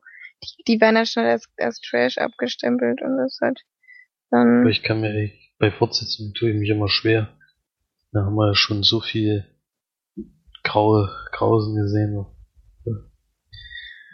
Vielleicht gucken wir mal den zweiten Teil, wenn du den sowieso da hast. Hm. Ja, man Hast du den in der Uncut? Weiß ich ja, keine Ahnung. Weil da gibt es nämlich auch zwei schon. Versionen. Ich hoffe. Müsste vorne draufstehen, auf Cover ungeschnittene Fassung. Steht im hier. Ja, das gucke ich nicht mal. Ja, aber wenn, Sehe wenn ich von hier aus nicht. Und ich sitze gerade so schön. Faule Sau. nee, wenn ich, ich habe einen Laptop im Schoß. deswegen. Das macht ja sonst Geräusche. Oh, das wäre auch echt schlimm. okay, wir haben jetzt gerade mal drei Filme geschafft. Wir müssen wir weitermachen. Wir sind schon ganz schön lange am Quatschen, glaube ich. Ähm, weil wir haben ja noch eins, zwei, drei, vier, vier Filme und zwei Serien. Okay, also, auf geht's. 71 Film. Besprecht jetzt 71 mal. Film, genau, der Film heißt nämlich 71, aber nicht Film hinten dran. Aber wenn man das bei, bei Du hast Google es aber Film hingeschrieben. Ja, ich habe das hingeschrieben, weil das die Filme sind und das andere die Serie, aber das hat jetzt nichts damit zu tun. ähm, 71 Film müsste man aber wahrscheinlich auch bei Google eingeben, weil ansonsten würde man, glaube ich, nicht auf den Film kommen. Stimmt. Das habe ich extra gemacht. Das hast du mir, ja, völlig korrekt. Ist ein Film aus dem Jahr 2014. Ähm, aus England, der jetzt nach Deutschland gekommen ist, allerdings nicht ins Kino, sondern eine Direct-to-DVD-Geschichte wieder. Und es geht um einen jungen äh, Soldaten aus der British Ar Army, der nach Nordirland äh, geschickt wird in den Konflikt. Der ist nämlich gerade in, den- in der Zeit um 1971, deswegen auch der Titel. Und soll dort nur bei, bei einer Razzia mit der Army aus, der Polizei aushelfen, die natürlich gegen die Radikalen von den, von den, ja, es, es gibt einen Krieg zwischen den freundlichen Protestanten und den feindlichen Katholiken. Und so nennen die sich wohl in der, also so werden die auch im Film immer genannt.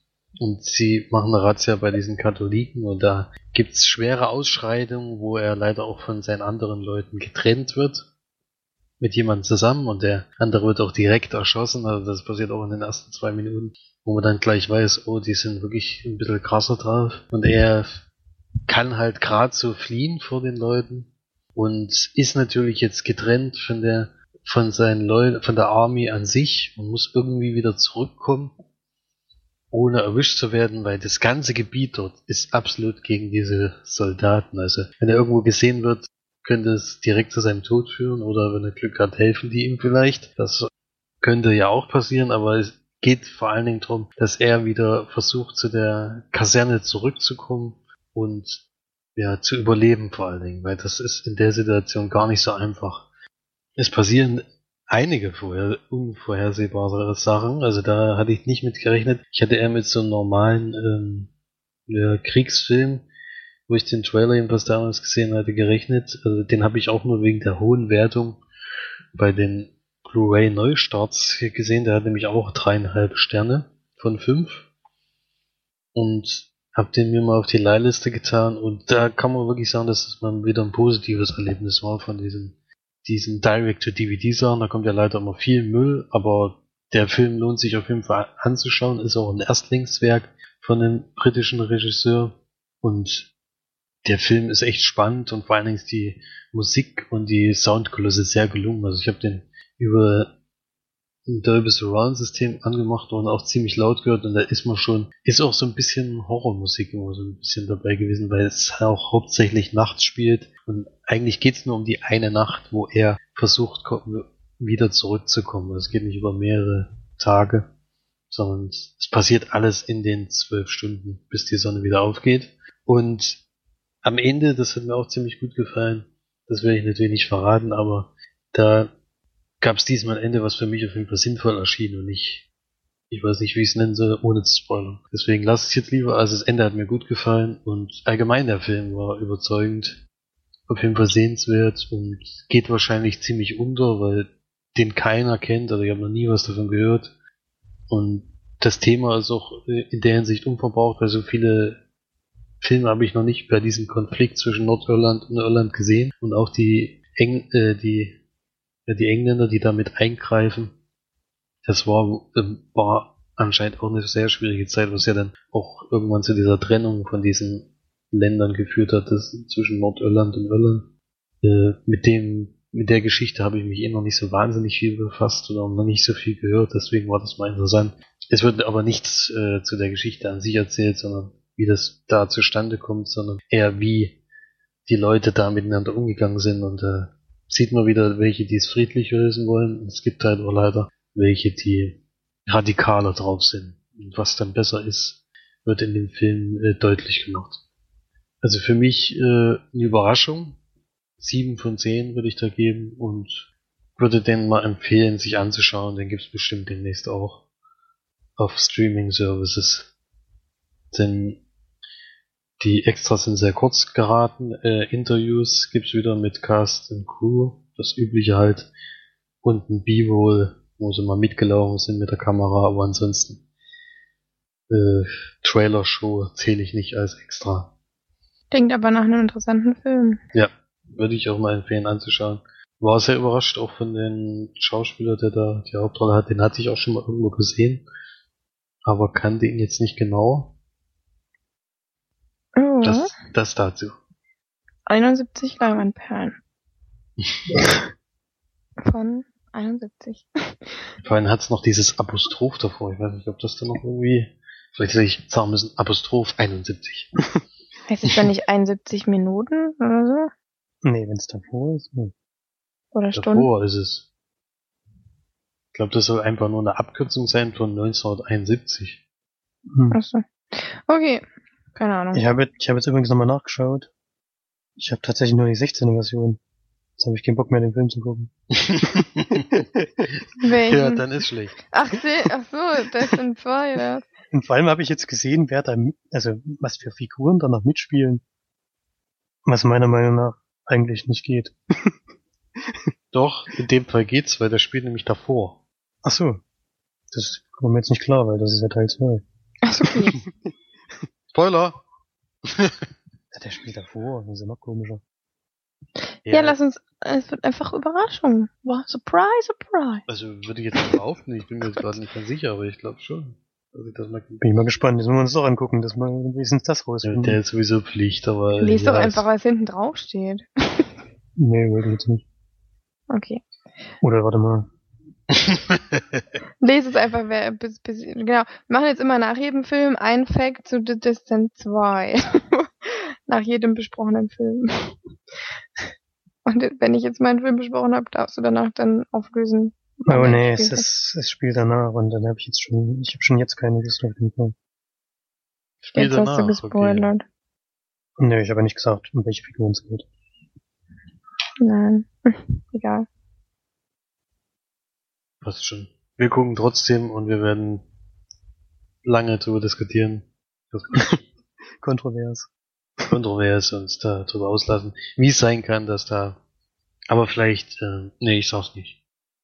Geister. Ähm, ja. Ja, war's das jetzt? ja. Reicht? Ja. Okay. Dann mache ich weiter.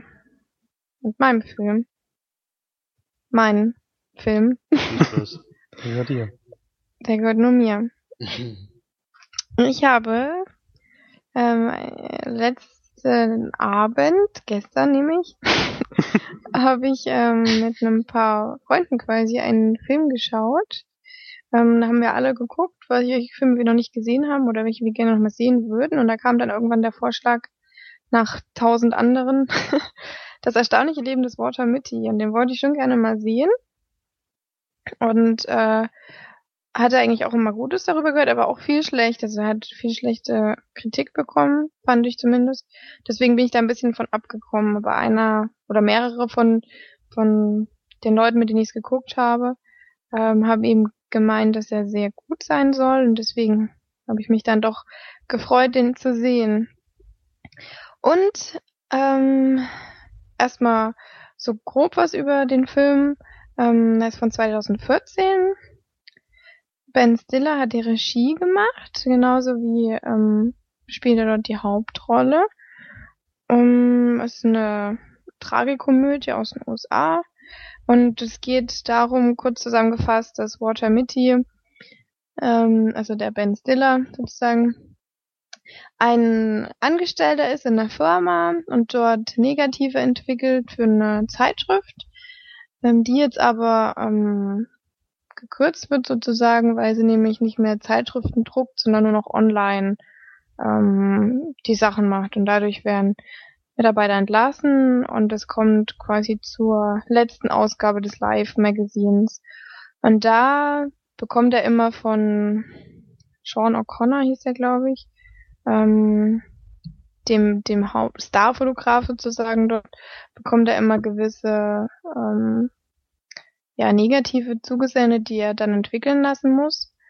Ähm, und da ist unter anderem eins dabei, was eben das letzte Magazin zieren soll.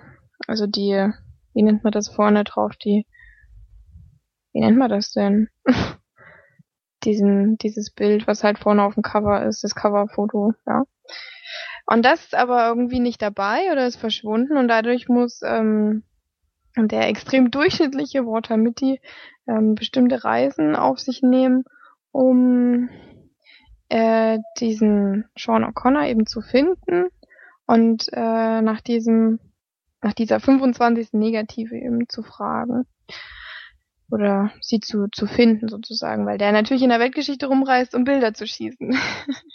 Und es stellt sich als sehr schwierig heraus.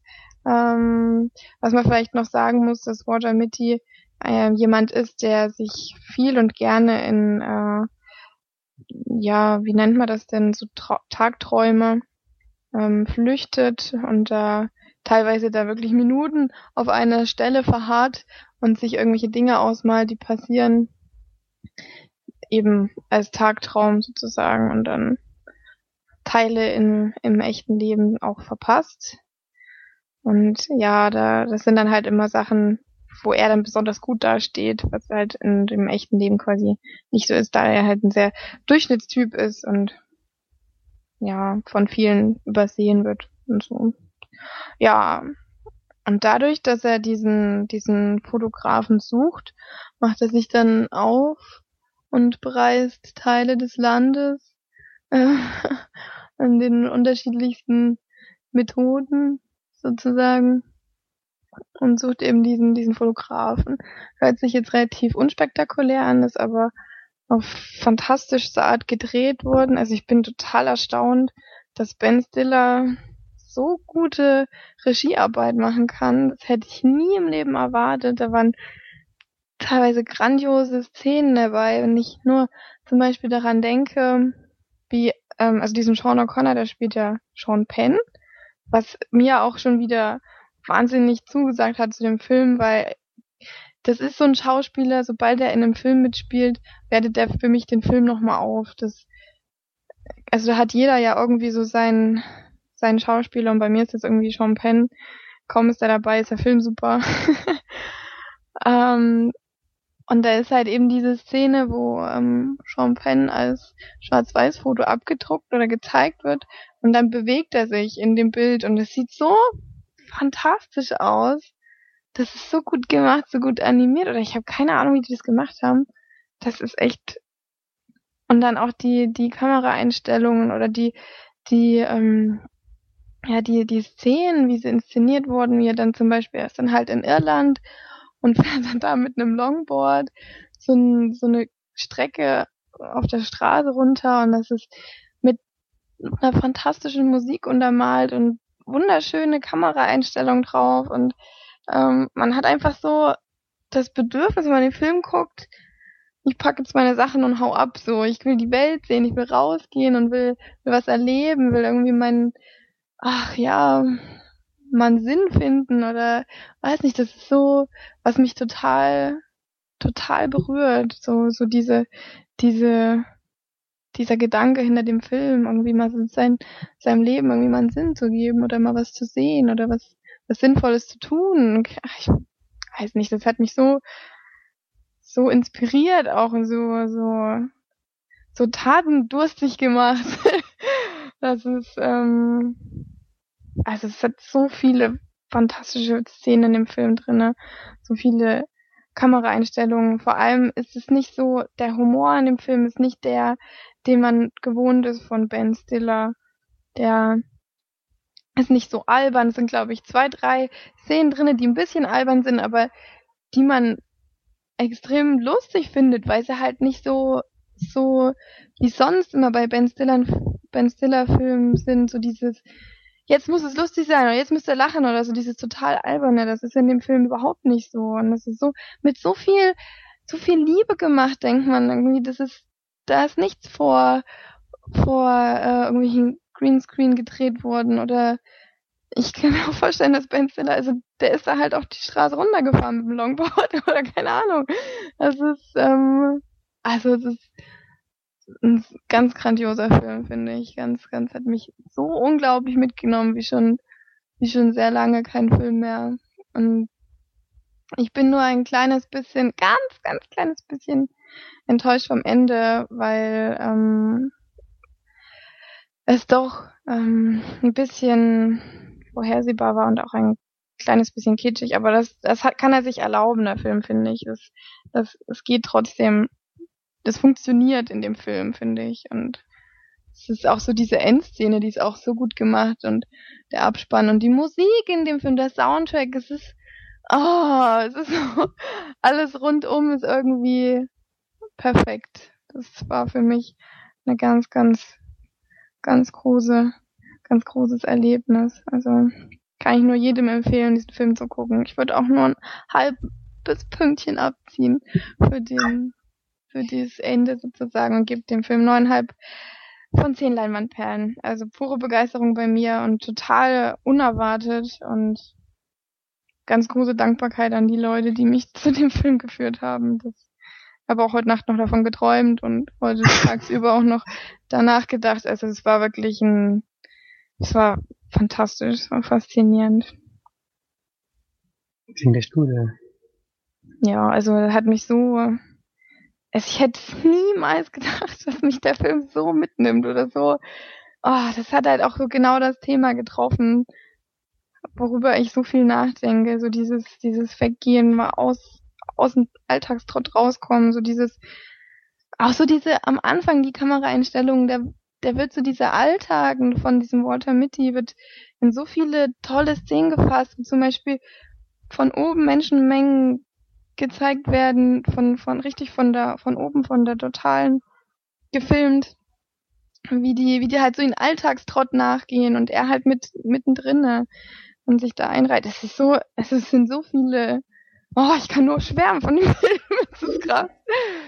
Hm. Ja, also ich bin da so extrem begeistert. Das, das hat mich echt äh, toll, toll, so toll, toll. wahnsinnig auseinanderliegen, die nicht, aber. hm. Ja, also wenn ich noch kurz meine Meinung zu dem Film sagen darf, auch wenn der March sicherlich ausrasten wird, denn ist genau das Gegenteil von dem, was March jetzt gesagt hat, aber genau das Gegenteil. Denn bei mir kam dieser Film überhaupt nicht an, von der ersten Minute an. Und diese Longboard-Szene, die du da so beschreibst, die fand ich so schlecht, also unerträglich. Ähm, ja, also ich, bei mir hat der Film dazu geführt, dass ich nach ungefähr die Hälfte den Film ausgemacht habe und nie wieder weitergeguckt habe, denn mir hat er überhaupt nicht zugesagt in keiner Szene. Weder auf dem Berg dann, wo auch Sean Penn dazukommt, das habe ich auch noch gesehen. Ja, war es aber nicht die Hälfte, war so kurz vorm Schluss. Nee, da wo er zum ersten Mal auf ihn trifft auf dem Berg, das ist, das ist gar nicht so lange hingewiesen. Doch, das ist ganz am Ende, sind vielleicht noch 20 Minuten des Films oder so. Naja, dann habe ich ja die letzten 20 Minuten nicht mehr gesehen, aber der hatte mir bis dahin auch schon überhaupt nicht gefallen und äh, wenn du bei 9,5 von 10 bist, dann bin ich bei 0,5 von 10. Also genau das Gegenteil, weil das, da bei dem Film, an dem Film konnte ich gar nichts gut finden. Aber das ist ja sowieso bei den Filmen häufig so gewesen, dass da die Meinungen extrem unterschiedlich waren. Dass der ja, so, so extrem glaube ich, glaube ich dass nicht. die äh, bei den Leuten entweder total, das ist so ein Film, der oder spaltet anscheinend. Manche finden den total schlecht, manche finden ihn überragend. Das ist, irgendwie ist das so. Deswegen würde ich da jetzt nicht viel drauf geben. Vielleicht gefällt euch, vielleicht nicht. Also bei mir kam er überhaupt nicht an. Ja, dann hatte ich wahrscheinlich aber nicht so abgeholt wie mich. Also das ist, passiert halt manchmal. Also die ja. Leute, mit denen ich es geguckt habe, die sind auch ähm, maßlos begeistert gewesen. Also das ist anscheinend, je mehr du dich mit denjenigen infiz äh, infizierst. Der infiziert passt, passt auch. Stiller hatte ich infiziert, ja. identifizieren kannst, desto mehr bist du halt von dem Film auch angetan. Ich bin halt jemand, ich will raus, ich will mal die Welt, ich will einfach mal alles sehen und schon alleine wie oh, Irland und ach, Island, sag ich schon Irland, Island und wie wie wie oh, wie wie toll das gemacht. Oh, ah. ich kann das gar nicht mehr in Worte fassen. Also ich bin da sehr sehr, sehr angetan. Aber ich nehme es jetzt auch niemandem krumm, der den Film nicht gut findet. Das ist halt bei jedem Film mal so, dass einer davon begeistert ist und der andere ähm, Das wird auch immer so konnte sein. halt damit ja auch. könnte halt damit nichts anfangen. Das ist ja auch in Ordnung. Also ich fand schon alleine die, die Art, wie er gedreht wurde, extrem besonders und toll und ja, hat mich fasziniert. Jetzt bin ich mal gespannt. Ich habe noch nicht gesehen. Ich bin bei dir auch gespannt. Also weiß nicht, ob der dir gefällt. Wir werden sehen. Ich kann dir nur empfehlen. Auf jeden Fall ist es ein Film, den man mal angucken kann. Wenn wir mal weiter mit den, den gesehenen Filmen, denn Flori hat noch den letzten Film gesehen. Und zwar Die Regeln der Gewalt hat er geguckt.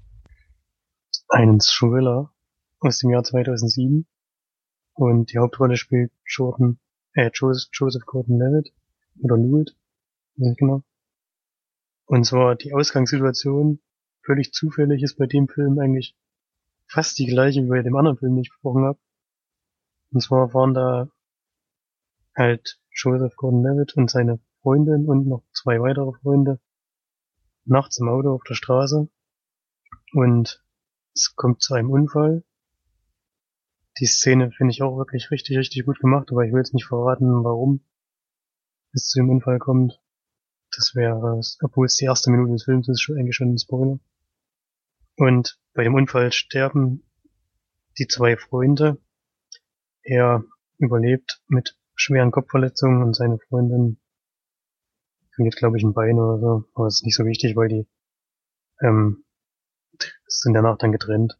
Es gibt dann wieder so einen Zeitsprung halt, weil er ist ja lange im Koma und im Krankenhaus. Und dann sieht man eben, wie er Ruiz immer aufsteht und er hat durch den Unfall ähm, große Probleme mit seinem Gedächtnis, vergisst immer ein wichtiges Zeug und fängt dann an, sich ähm, Sachen in so einem Notizbuch aufzuschreiben, um nicht, um es nicht zu vergessen. So ganz alltägliche Sachen wie, was weiß ich, äh, rasieren, Zähne putzen und auf Arbeit gehen und sowas und was muss ich auf Arbeit machen und so. Das steht alles in seinem Notizbuch. Gleichzeitig ist er auch in psychologischer Behandlung und geht in eine Selbsthilfegruppe.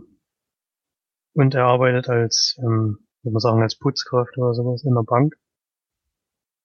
Und bei dieser Arbeit wird er dann von einer Gangsterbande beobachtet, die ihn danach versucht, ihn für sich zu gewinnen, dass er sie nämlich nachts dann mal in die Bank reinlässt, damit sie dort ihren Raub durchführen können. Und da kann man glaube ich schon sagen, äh, das macht er auch, sonst würde der Film auch keinen Sinn machen. und dann geht's halt im weiteren Verlauf darum, wie der Raub durchgeführt wird und ob alles reibungslos funktioniert oder was alles, was alles schiefgehen könnte. Das zeigt der Film dann am Ende.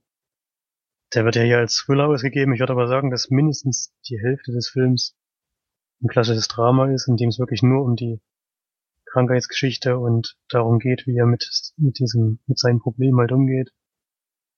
Und erst zu dem Zeitpunkt, an dem er dann die Gangsterbande ähm, kennenlernt, trifft es wirklich so ab in so eine Thriller-Geschichte, die aber auch relativ gut gemacht ist.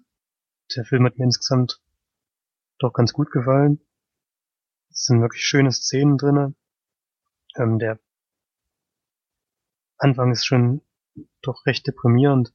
Auch von der, von von der Drehort her, die ganzen Farben sind alles sehr matt und viel grau und so äh, hässliches Beige und sowas. Das fällt schon auf, dass er da halt in so einem Trott drin ist, aus dem er auch nicht rauskommt, weil er ja, ähm, er kann zwar alleine leben, aber es ist schon extrem schwierig.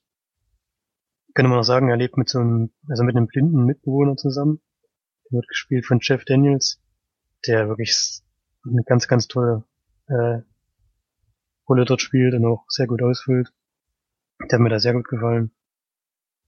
Und am Ende der Bankraub und was dann so passiert ist, nicht durchgängig spannend und ich fand den Schluss ein bisschen schwach. Dafür gibt's von mir die Abzüge auch. Ich bin dabei sieben von zehn Leinwandperlen, aber trotzdem, ich hatte noch nie was von dem Film gehört. Ich habe den nur bei, bei, bei Netflix durchgeguckt, was ich gucken könnte. Und da ist der mir aufgefallen. Und ich würde sagen, den kann man sich auf jeden Fall mal anschauen. Äh, der ist zwar ein bisschen deprimierend, aber das macht ja erstmal nichts. man kann sich auch mal solche Filme angucken, nicht bloß Komödien. Ich stelle mir das so witzig vor, weil du doch gesagt hattest, ähm, bei, ähm, als wir in der Sneak waren, hast du doch dann gesagt, ähm, oh Mann, ich muss mal Filme gucken. Ich habe noch keinen einzigen geguckt oder so. Und dann hast du, hast du einfach so Netflix durchgescrollt, hm, welchen kann ich jetzt mal anmachen? Irgendwie. Das war, nicht, das war nicht das Sneak, sondern das war irgendwann am Sonntag oder so. Nein, Sonntagabend ja. habe ich die alle beide geguckt. Ja. Auf jeden Fall genau. stelle ich mir so vor. Und da habe ich wirklich Sonntagabend durchgescrollt und hab halt geguckt, das könnte ich mal, mir mal anschauen. Und dann bin ich da hängen geblieben. ja. Ihr kennt den aber nicht, oder? Glaub nicht, ne. Ist auf jeden Fall wahrscheinlich eine der ersten Rollen, denke ich mal, von Joseph Gordon-Levitt. Der sieht noch relativ jung aus. Auch das Drehbuch ist ein, und der Regisseur ist beides, beides das gleiche gemacht. Ja. Gut, dann ähm, würde ich sagen, haken wir jetzt mal die Filme ab, denn wir haben noch zwei Serien zu besprechen. Und da haben Florian und ich die ähm, denselbe, dieselbe Serie. Es ist ja eigentlich keine Serie, es ist ja eher eine Dokumentation, die aber ja. in vier Folgen gedreht wurde, sozusagen. Deswegen machen wir die jetzt auch als erstes, weil das so ein Mix aus Film und Serie ist. und zwar haben wir geschaut, ähm, jetzt wird's ganz deep, ähm, die Dokumentation von Werner Herzog im Todestrakt. Äh, da geht es darum, dass Werner Herzog, wer den nicht kennt, ist ein österreichischer, glaube ich, Schauspieler, ne? Ähm, oder deutsch-österreichischer Schauspieler. Schon ein bisschen, bisschen älter. Auf jeden ja, Fall aber nicht. ich glaube, den hat jeder schon mal gesehen. Ja. Oder, oder zumindest die Stimme mal gehört, die ist sehr, sehr markant. markant ja. Genau.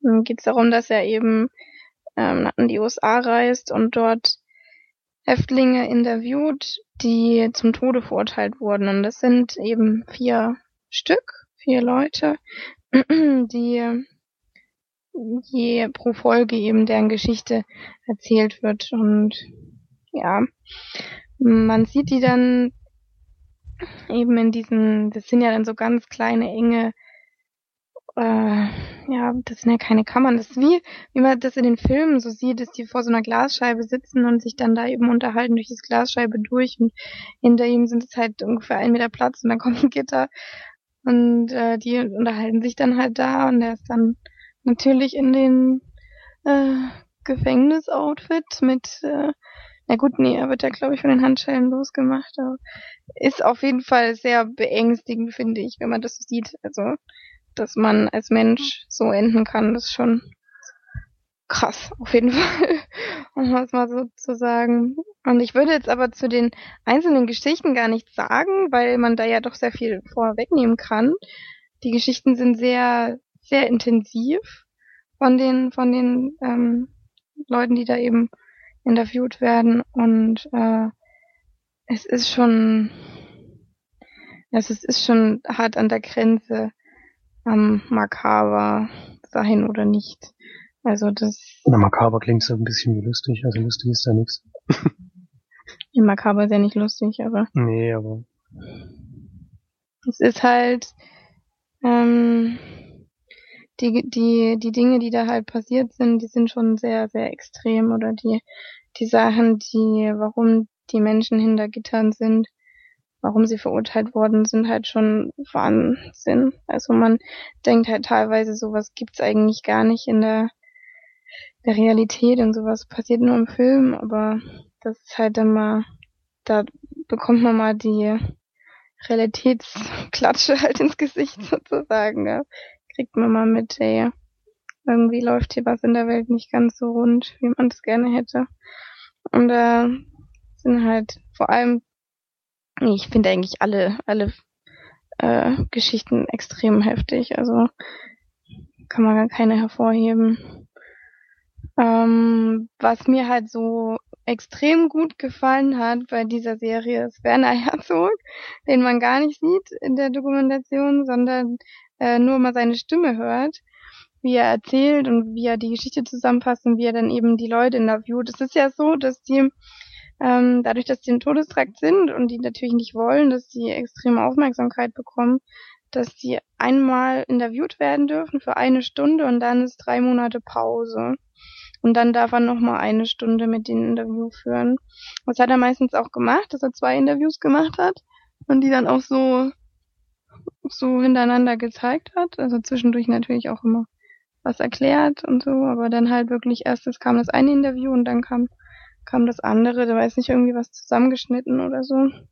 Das fand ich sehr gut. Und dann eben was für Fragen Werner Herzog stellt. Das ist, das muss ich einfach so in den Vordergrund stellen, weil ich das so heftig fand, wie krass direkt Werner Herzog da ist. Es ist wirklich unglaublich. Es hätte keiner besser machen können, glaube ich, als er. Ich denke mal, also ich kann mir nicht vorstellen, dass, dass das jemand irgendwie genauso hingekriegt hätte, weil teilweise ist es echt so, du ähm, hörst dem zu und du siehst den, den, den äh, Häftling schon an, wenn da jetzt keine Scheibe wäre, würden die einfach nur noch zusammenschlagen, weil er solche unglaublichen Fragen stellt, wo man nur denkt, ey, das ist jetzt echt gefragt, ne? so, keine Ahnung, irgendwie, wenn die auf der Straße gewesen wären oder selbst den hat er ja, da hat er welche vor ähm, äh, gegen die, die war, da war halt ein ja, ein Verbrechen verübt worden und gegenüber von diesem Ort waren halt Leute und die hat er interviewt und dann hat er die so gefragt, ja, aber bei ihnen scheinen ja viele äh, Verbrechen zu äh, stattzufinden und das passiert ja hier öfter und haben sie keine Angst hier zu wohnen und bla so wollen sie hier wirklich Kinder kriegen und so total übelst direkt einfach und der war schon so voll voll ärgerlich so was wollt ihr jetzt eigentlich von mir? Ey? es werden überall Verbrechen begangen und ich wohne halt hier und keine Ahnung das ist schon total total ärgerlich geworden und da war es halt auch so bei denen. Die sind da teilweise ist denen richtig das Gesicht entwichen so entglitten. Das hat man gemerkt also was das angeht, ist es wirklich sehr empfehlenswert, das mal zu gucken. Schon wie er die auch in die Enge treibt mit seinen Fragen und äh, die, sich dann irgendwie rechtfertigen, weil die behaupten ja auch alle, obwohl außer der erste, behaupten ja auch alle, dass sie unschuldig sind. Ja. Und der erste, der, der macht es halt immer so, der hat halt so viele Leute umgebracht, dass ähm, immer kurz vor seinem ja, Todestermin gibt er halt einen neuen, neuen ähm, Tod zu oder einen neuen Mord zu, ähm, dass er dann halt wieder aufgerollt wird und der dann quasi wieder länger, länger in Haft bleibt. Ja, der macht das schon ganz, ganz schlau. Der hat dann auch in dem zweiten ähm, Interview hat er dann auch zwei Morde noch gestanden während des Interviews mit Werner Herzog. Ja, also ich weiß nicht, ob ich es empfehlen kann zu gucken, weil es ähm, halt doch grenzwertig ist. Man merkt, es ist extrem, geht einem extrem nah. Also man, man denkt da auch wirklich noch lange drüber nach. Also das ist, äh, ist was, was man nicht einfach mal so gucken kann. Es sind zwar nur vier Folgen, die glaube ich, 50 Minuten pro Folge. Aber es ist schon ja, es fesselt einen schon sehr, wenn man da, da offen ist wie so ein Thema. Ja. Was sagst du, Flori? Ich hab ganz schön lange geredet, sorry. ich, ich hab's ja dir empfohlen, also, ähm, ich finde, man kann es jetzt wirklich mal anschauen, weil es zeigt halt wirklich die Abgründe der mensch menschlichen Natur in der reinsten Form. Und das gibt's halt auf der Welt. Und vielleicht sollte man das schon wissen, dass es sowas gibt. Ja, man verschließt halt sehr schnell die Augen vor sowas. Also, dass es sowas gibt. Das ist, dass in manchen Gefängnissen 300 Mann sitzen, die zum Tode verurteilt wurden, weil sie bestimmte Sachen gemacht haben, die halt auch einfach unverzeihlich sind. Aber dass ich äh, bin total gegen die Todesstrafe. Also das ist echt das Nee, das ist was, was ich, was ich nicht gutheißen kann oder was ich nicht verstehe. Das hat, sagt Werner Herzog am Anfang auch. Also es ist so, vor allem in Utah, glaube ich, gibt sogar noch ein, das war glaube ich Utah, ne? Ähm, gibt glaube ich noch ein, ein Erschießkommando, also da werden die Leute noch erschossen.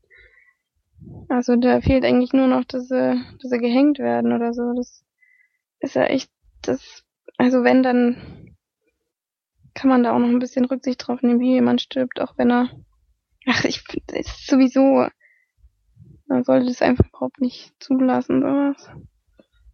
Also es ist wirklich gut gemacht, richtig gut gedreht, wahnsinnig gute Fragen, sehr gut zusammengefasst, auch die, die Morde, eben wie es erklärt wurde. Teilweise fand ich es aber nicht ganz so gut, wie es gezeigt wird. Also bei dem einen wird sogar ein Teil, also da sieht man so ein Polizeivideo und äh, da sieht man halt so die Beine von der Leiche und das finde ich dann immer oh, na, grenzwertig, wenn man dann wirklich so das Blut sieht, das echte Blut, das so, so, wie es halt, das ist auch krass, dass sie das sowieso zulassen, dass das gezeigt wird und so im Fernsehen. Das ist ja genau das, warum ich die eine Dokumentation ausgemacht hatte von, äh, von der die du mir äh, gezeigt hattest, Felix, oder die du mir vorgeschlagen hattest, wenn mhm. man da ja sogar die Kinderleichen gesehen hatte, wie sie aus dem, aus dem Fluss gezerrt wurden. Und das, das kann ich mir dann einfach nicht anschauen. Also sowas muss man auch nicht zeigen, finde ich. Das ist erstens mal nicht äh, gerecht den Personen über, die da, die da gestorben sind, weil wer will denn, dass seine Leiche irgendwo präsentiert wird, vor allem wenn sie noch verstümmelt ist und Kinderleichen sind. Und da bei dem war es halt auch, dass er dass auf ihn eingestochen wurde hier in der bei der Serie hier im Todestrakt. Und das muss man einfach nicht zeigen, das muss man nicht sehen. Das ist das ist eine Erniedrigung von von den von den Menschen und das finde ich nicht gut und das will ich auch nicht irgendwie unterstützen und da war es dann auch schon teil teilweise grenzwertig. Da hatte ich dann auch schon überlegt, auszumachen, aber da haben sie es zum Glück nur so grob gezeigt. Ja, also ich bin, ich kann irgendwie da auch gar keine Wertung geben. Ich bin da so hin und her gespannt. Zwiespalt. Was würdest du denn da für eine Bewertung geben? Puh, bei mir ist schon ein bisschen länger her, dass ich gesehen habe. Ähm, schwierig. Ich würde sagen so 8 von 10. Ja, so würde ich mich auch an. Ich finde es schon gut gemacht. Also, wenn ein System interessiert, dann wird einem das, glaube ich, also gefallen kann man dem Fall überhaupt nicht sagen, weil man gefällt, es gefällt einem ja nicht, was man da sieht. Was beeindruckt einen halt. Ja, es nimmt dann halt sehr mit. Also, gerade wie das Werner so gemacht, schon schon wirklich herausstechend, muss man schon sagen. Oh, dann kommen wir jetzt zur letzten Serie. Die hat Felix aber alleine geguckt. Oh. oh. Seid jetzt blöd. Ich würde die vor allem sehr äh, gerne sehen, ey. Ja. True Detective. True Detective, die überragende Serie. Nee, ich gebe jetzt keine Bewertung vorher ab, aber vor allen Dingen von den Leuten, die das bisher gesehen haben, haben das alle empfohlen und ich habe mir jetzt mal die erste Staffel gekauft. Und weil die gibt's nämlich in keinem Streaming-Service und die wird's da auch nicht geben. So wie es nee, die ist glaube ich von HBO oder so. Die, die ist von HBO, ja. Die lief nur auf Sky, aber dann ist vorbei. Also da kann man leider nicht auf Netflix oder Amazon Instant Video zurückgreifen. Deswegen habe ich da mal die gekauft und die Serie also eigentlich soll das mal eine Miniserie werden, ist aber dann doch auf acht Folgen äh, eine Stunde aufgezogen worden. Also ganz Miniserie würde ich es jetzt nicht mehr nennen. Es ist schon einige Zeit, die da vergeht. Und das Besondere bei der Staffel ist halt, dass herausragende Schauspieler engagiert wurden mit Matthew McConaughey und Woody Harrison in der Hauptrolle und in der Nebenrolle zum Beispiel Michelle Monaghan, die auch noch äh, dabei ist. Und auch die anderen Gesichter hat man schon mal gesehen.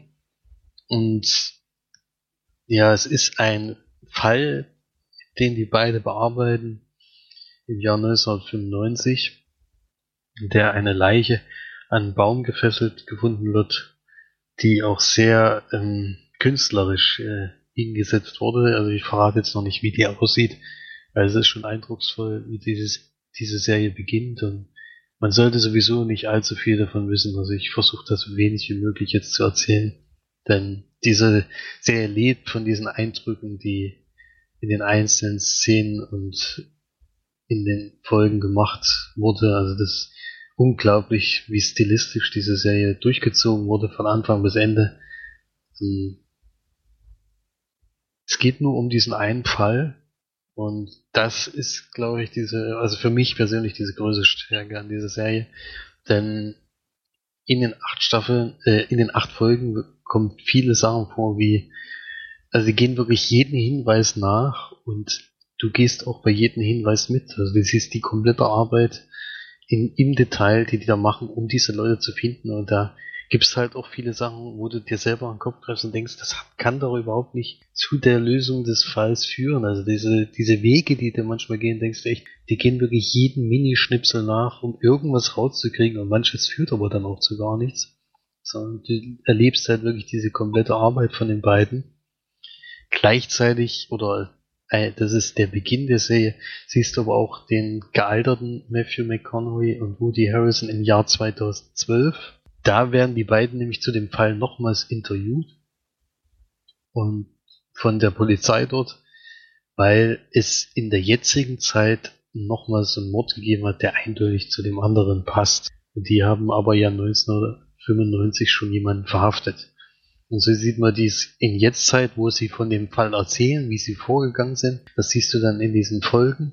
Und aber auch immer diesen Sprung, die Jetztzeit. Und es kommt dann später auch noch eine weitere Zeitebene dazu, aber das, ähm, wann das jetzt genau ist, ist, auch nicht so wahnsinnig wichtig, sondern das Wichtige ist einfach, dass die, diese sehr unglaublich gut geschrieben ist. Also ich finde die Dialoge zwischen den beiden also unfassbar, wie der das gemacht hat. Also der, ich habe mir auch die Extras angeschaut, sind Tonnen von Extras drauf. Je, zu jeder Folge gibt's Extras und dann am Ende noch einiges. Ähm, die, der hat das innerhalb von drei Monaten diese diese Serie geschrieben, also diese Miniserie, über 500 Seiten.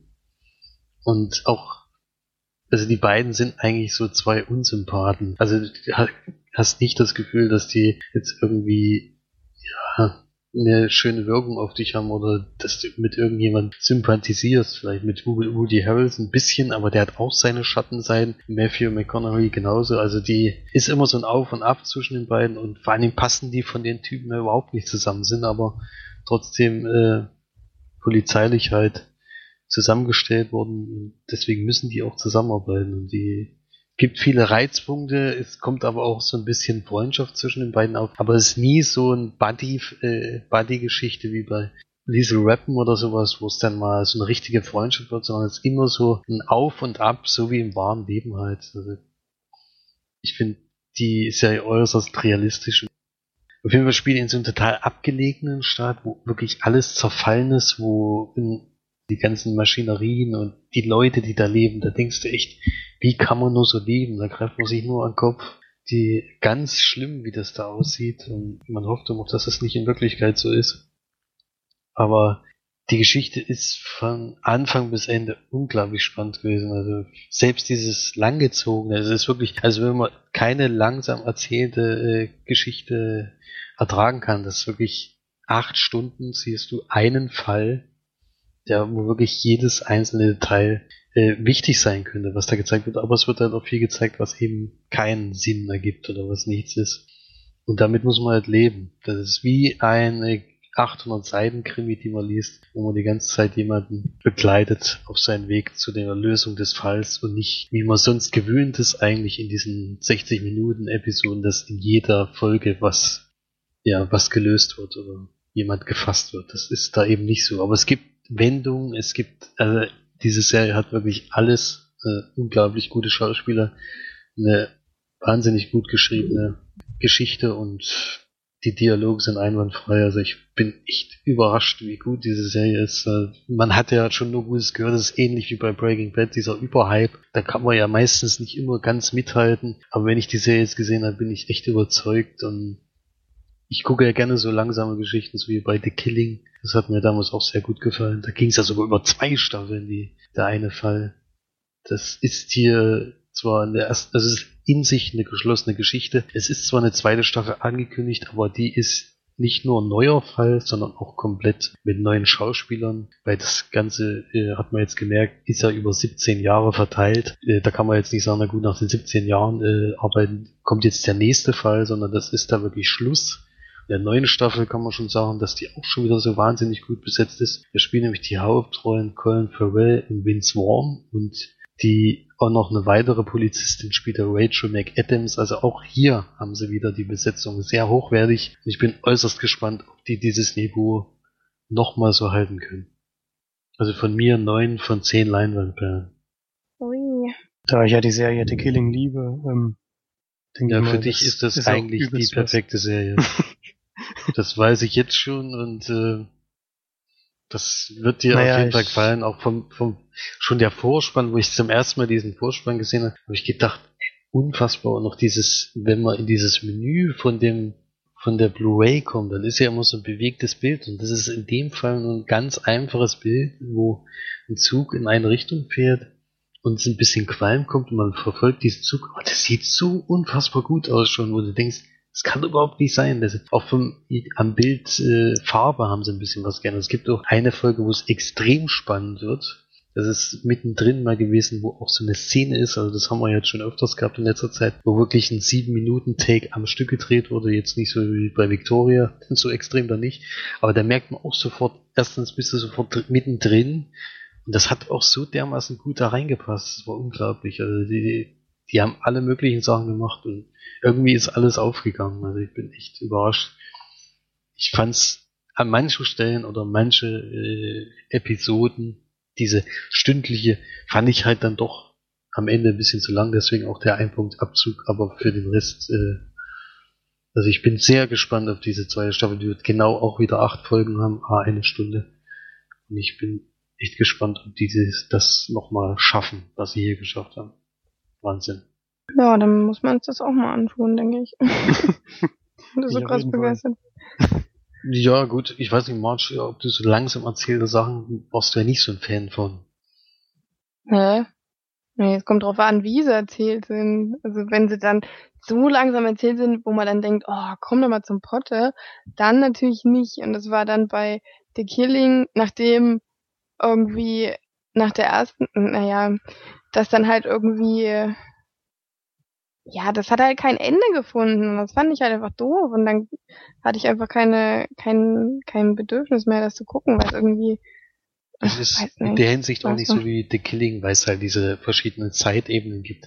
Das macht das Ganze auch noch irgendwie äußerst interessanter, weil du ja dann im Endeffekt von der ersten Sekunde an weißt, irgendwie haben sie den Fall von 1995 nicht ganz gelöst, weil wenn es jetzt einen Mord gibt, der genauso aussieht, dann äh, ist da wohl was, könnte ja was schiefgelaufen sein. Also du weißt von Anfang an, irgendwas ist falsch gelaufen. Es gibt dann auch noch Sprünge in andere Zeiten, wo noch andere Sachen angesprochen werden. Also es ist, also in dem Fall, ich spiele nicht die ganze Zeit 95, wo ja die ganzen acht Folgen jetzt sind, wo man alles einzeln verfolgt, sondern es springt immer mal hin und her, man sieht wieder was von heute, man sieht was von zwischendrin, also es ist nicht langweilig oder unspektakulär. Ich, also ich, mir persönlich hat's gefallen, aber ich glaube, das könnte bei manchen dazu führen, dass es dann doch zu langsam erzählt wird, weil eine Stunde eine Folge ist schon ein ganzes Stück, ist schon fast Filmlänge.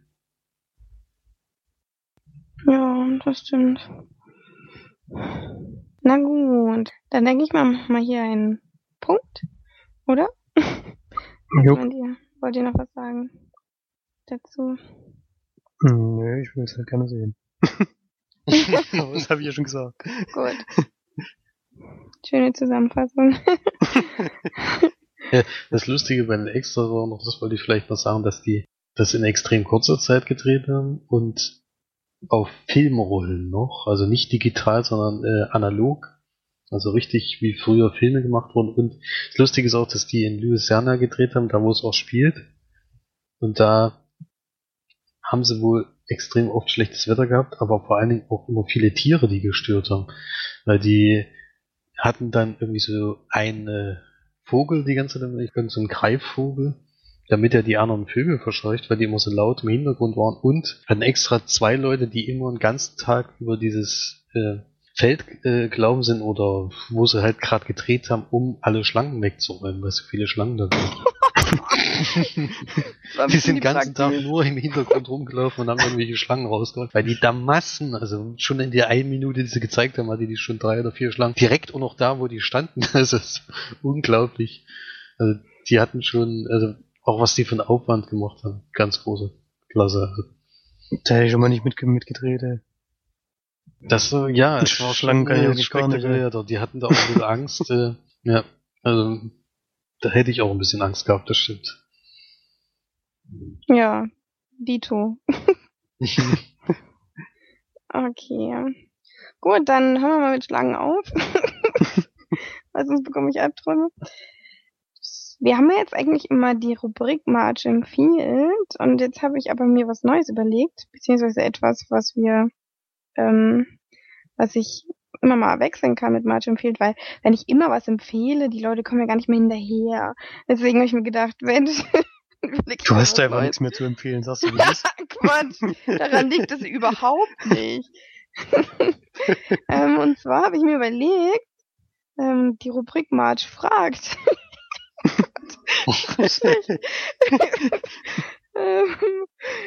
und zwar möchte ich jetzt immer eine Frage in den Raum stellen, die wir ähm, versuchen zu beantworten. Und also, ja, mehr will ich dazu gar nicht sagen.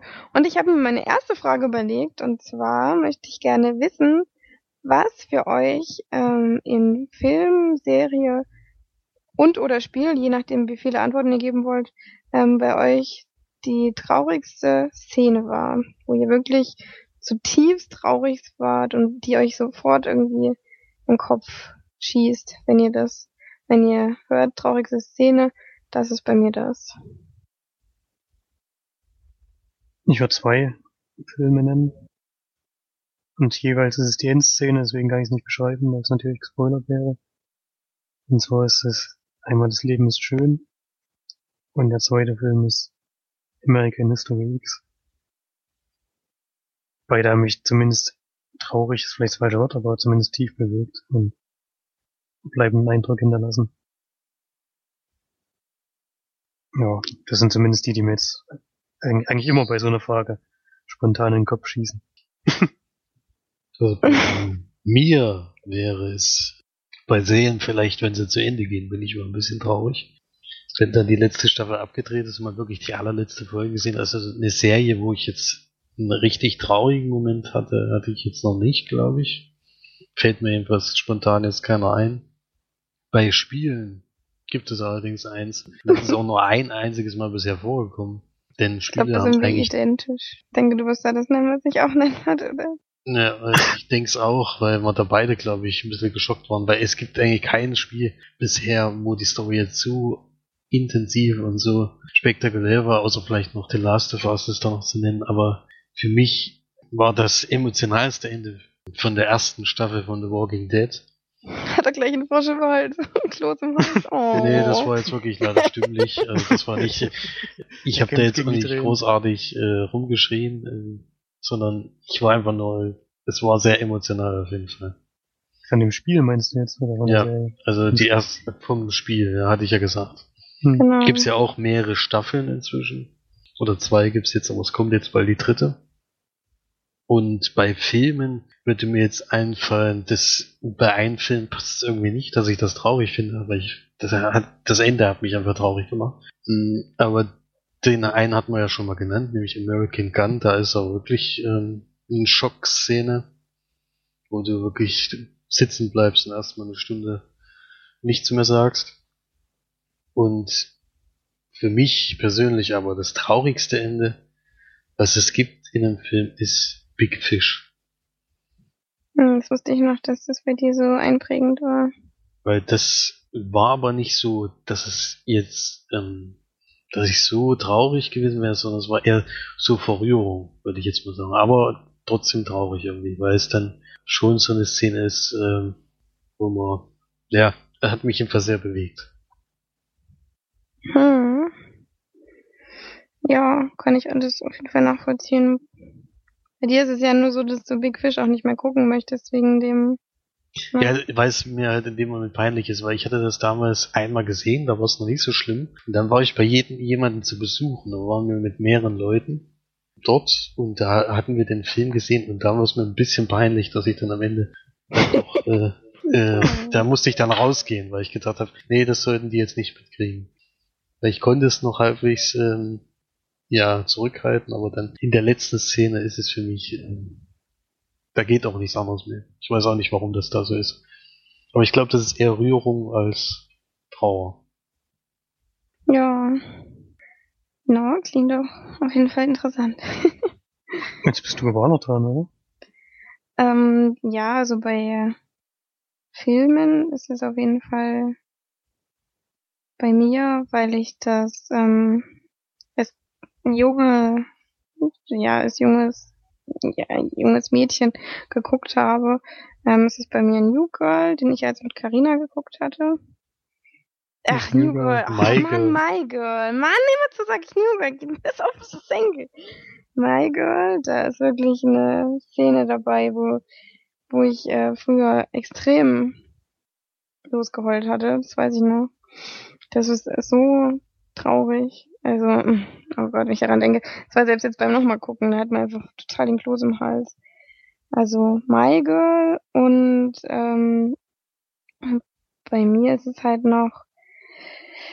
Welchen Film wollte ich jetzt noch sagen? Ah, ich hab's vergessen. Auf jeden Fall ähm, beim Spielen ist es auch The Walking Dead bei der ersten Staffel. Da habe ich ja sogar, da sind mir ein paar Tränen gekommen sogar. Und ähm, dann fand ich noch äh, bei, oh, mir fallen die Namen nicht mehr ein. Valiant Hearts, also da am Ende ist man dann doch auch sehr, sehr geschockt, finde ich. Sehr traurig. Mir ist gerade ein Film eingefallen, das ist vielleicht sogar der Film, den du ge- gemeint hast. Auch die Schlussszene und zwar Remember Me. Oh Gott. Oh Gott, nee, das ist, das ist ja nicht traurig, da ist man, danach ist man einfach äh, völlig am Ende. Also das, nee, das ist richtig bitter, nur. Das ist also, wie bei American Gun, ist ja eigentlich ähnlich. Ja, das, oh nee. Oh. Ja, remember, oh Gott, oh Gott, ich daran denke, das ist noch, das ist noch ganz, ganz schlimm. Wo ich noch geheult habe, was bei mir aber halt auch so ist, wenn halt Tiere sterben, weil zum Beispiel bei äh, meinem Freund Mali, da habe ich halt echt einfach völlig die Fassung verloren. Und das war bei mir ähnlich, Felix, wie bei dir, aber dass es nicht bei, bei Freunden war, wenn mir das passiert ist oder bei einem Date. Das ist natürlich noch ein bisschen bitterer irgendwie, wenn man dann da anfängt zu heulen, nur weil so ein Hund stirbt. Also, naja. Spoiler. Naja, Ähm. genau. ja, ich meine, es ist so offensichtlich, weil du sagst, äh, dass du da sehr traurig warst, dass wahrscheinlich was Negatives passiert ist. ist ja dann meistens so in dem Moment. Das, das Traurigsein ist schon ein Spoiler in sich, aber Ja, also es gibt halt viele, viele, viele Ding, Dinge, wo man traurig wird, aber wo ich so richtig geweint habe. So ne, nicht allzu viele Filme. Also, ja. Okay, dann würde ich sagen, machen wir jetzt mal einen Schlussstrich. Haben wir doch schon relativ lang gequatscht.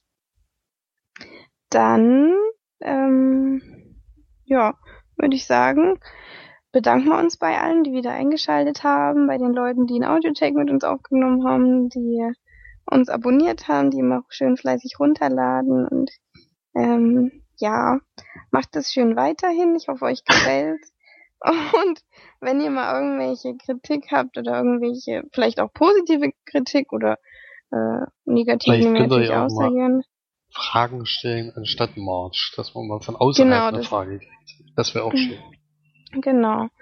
Da könnt ihr ruhig mal schreiben, leinwand-perlen.de, würdet, ihr ja bestimmt kennen. Und äh, Facebook haben wir ja auch, da könnt ihr auch reinschreiben, wie ihr möchtet. Und dann äh, hören wir uns nächste Mal wieder und bis bald. Tschüss. Tschüss. Tschüss.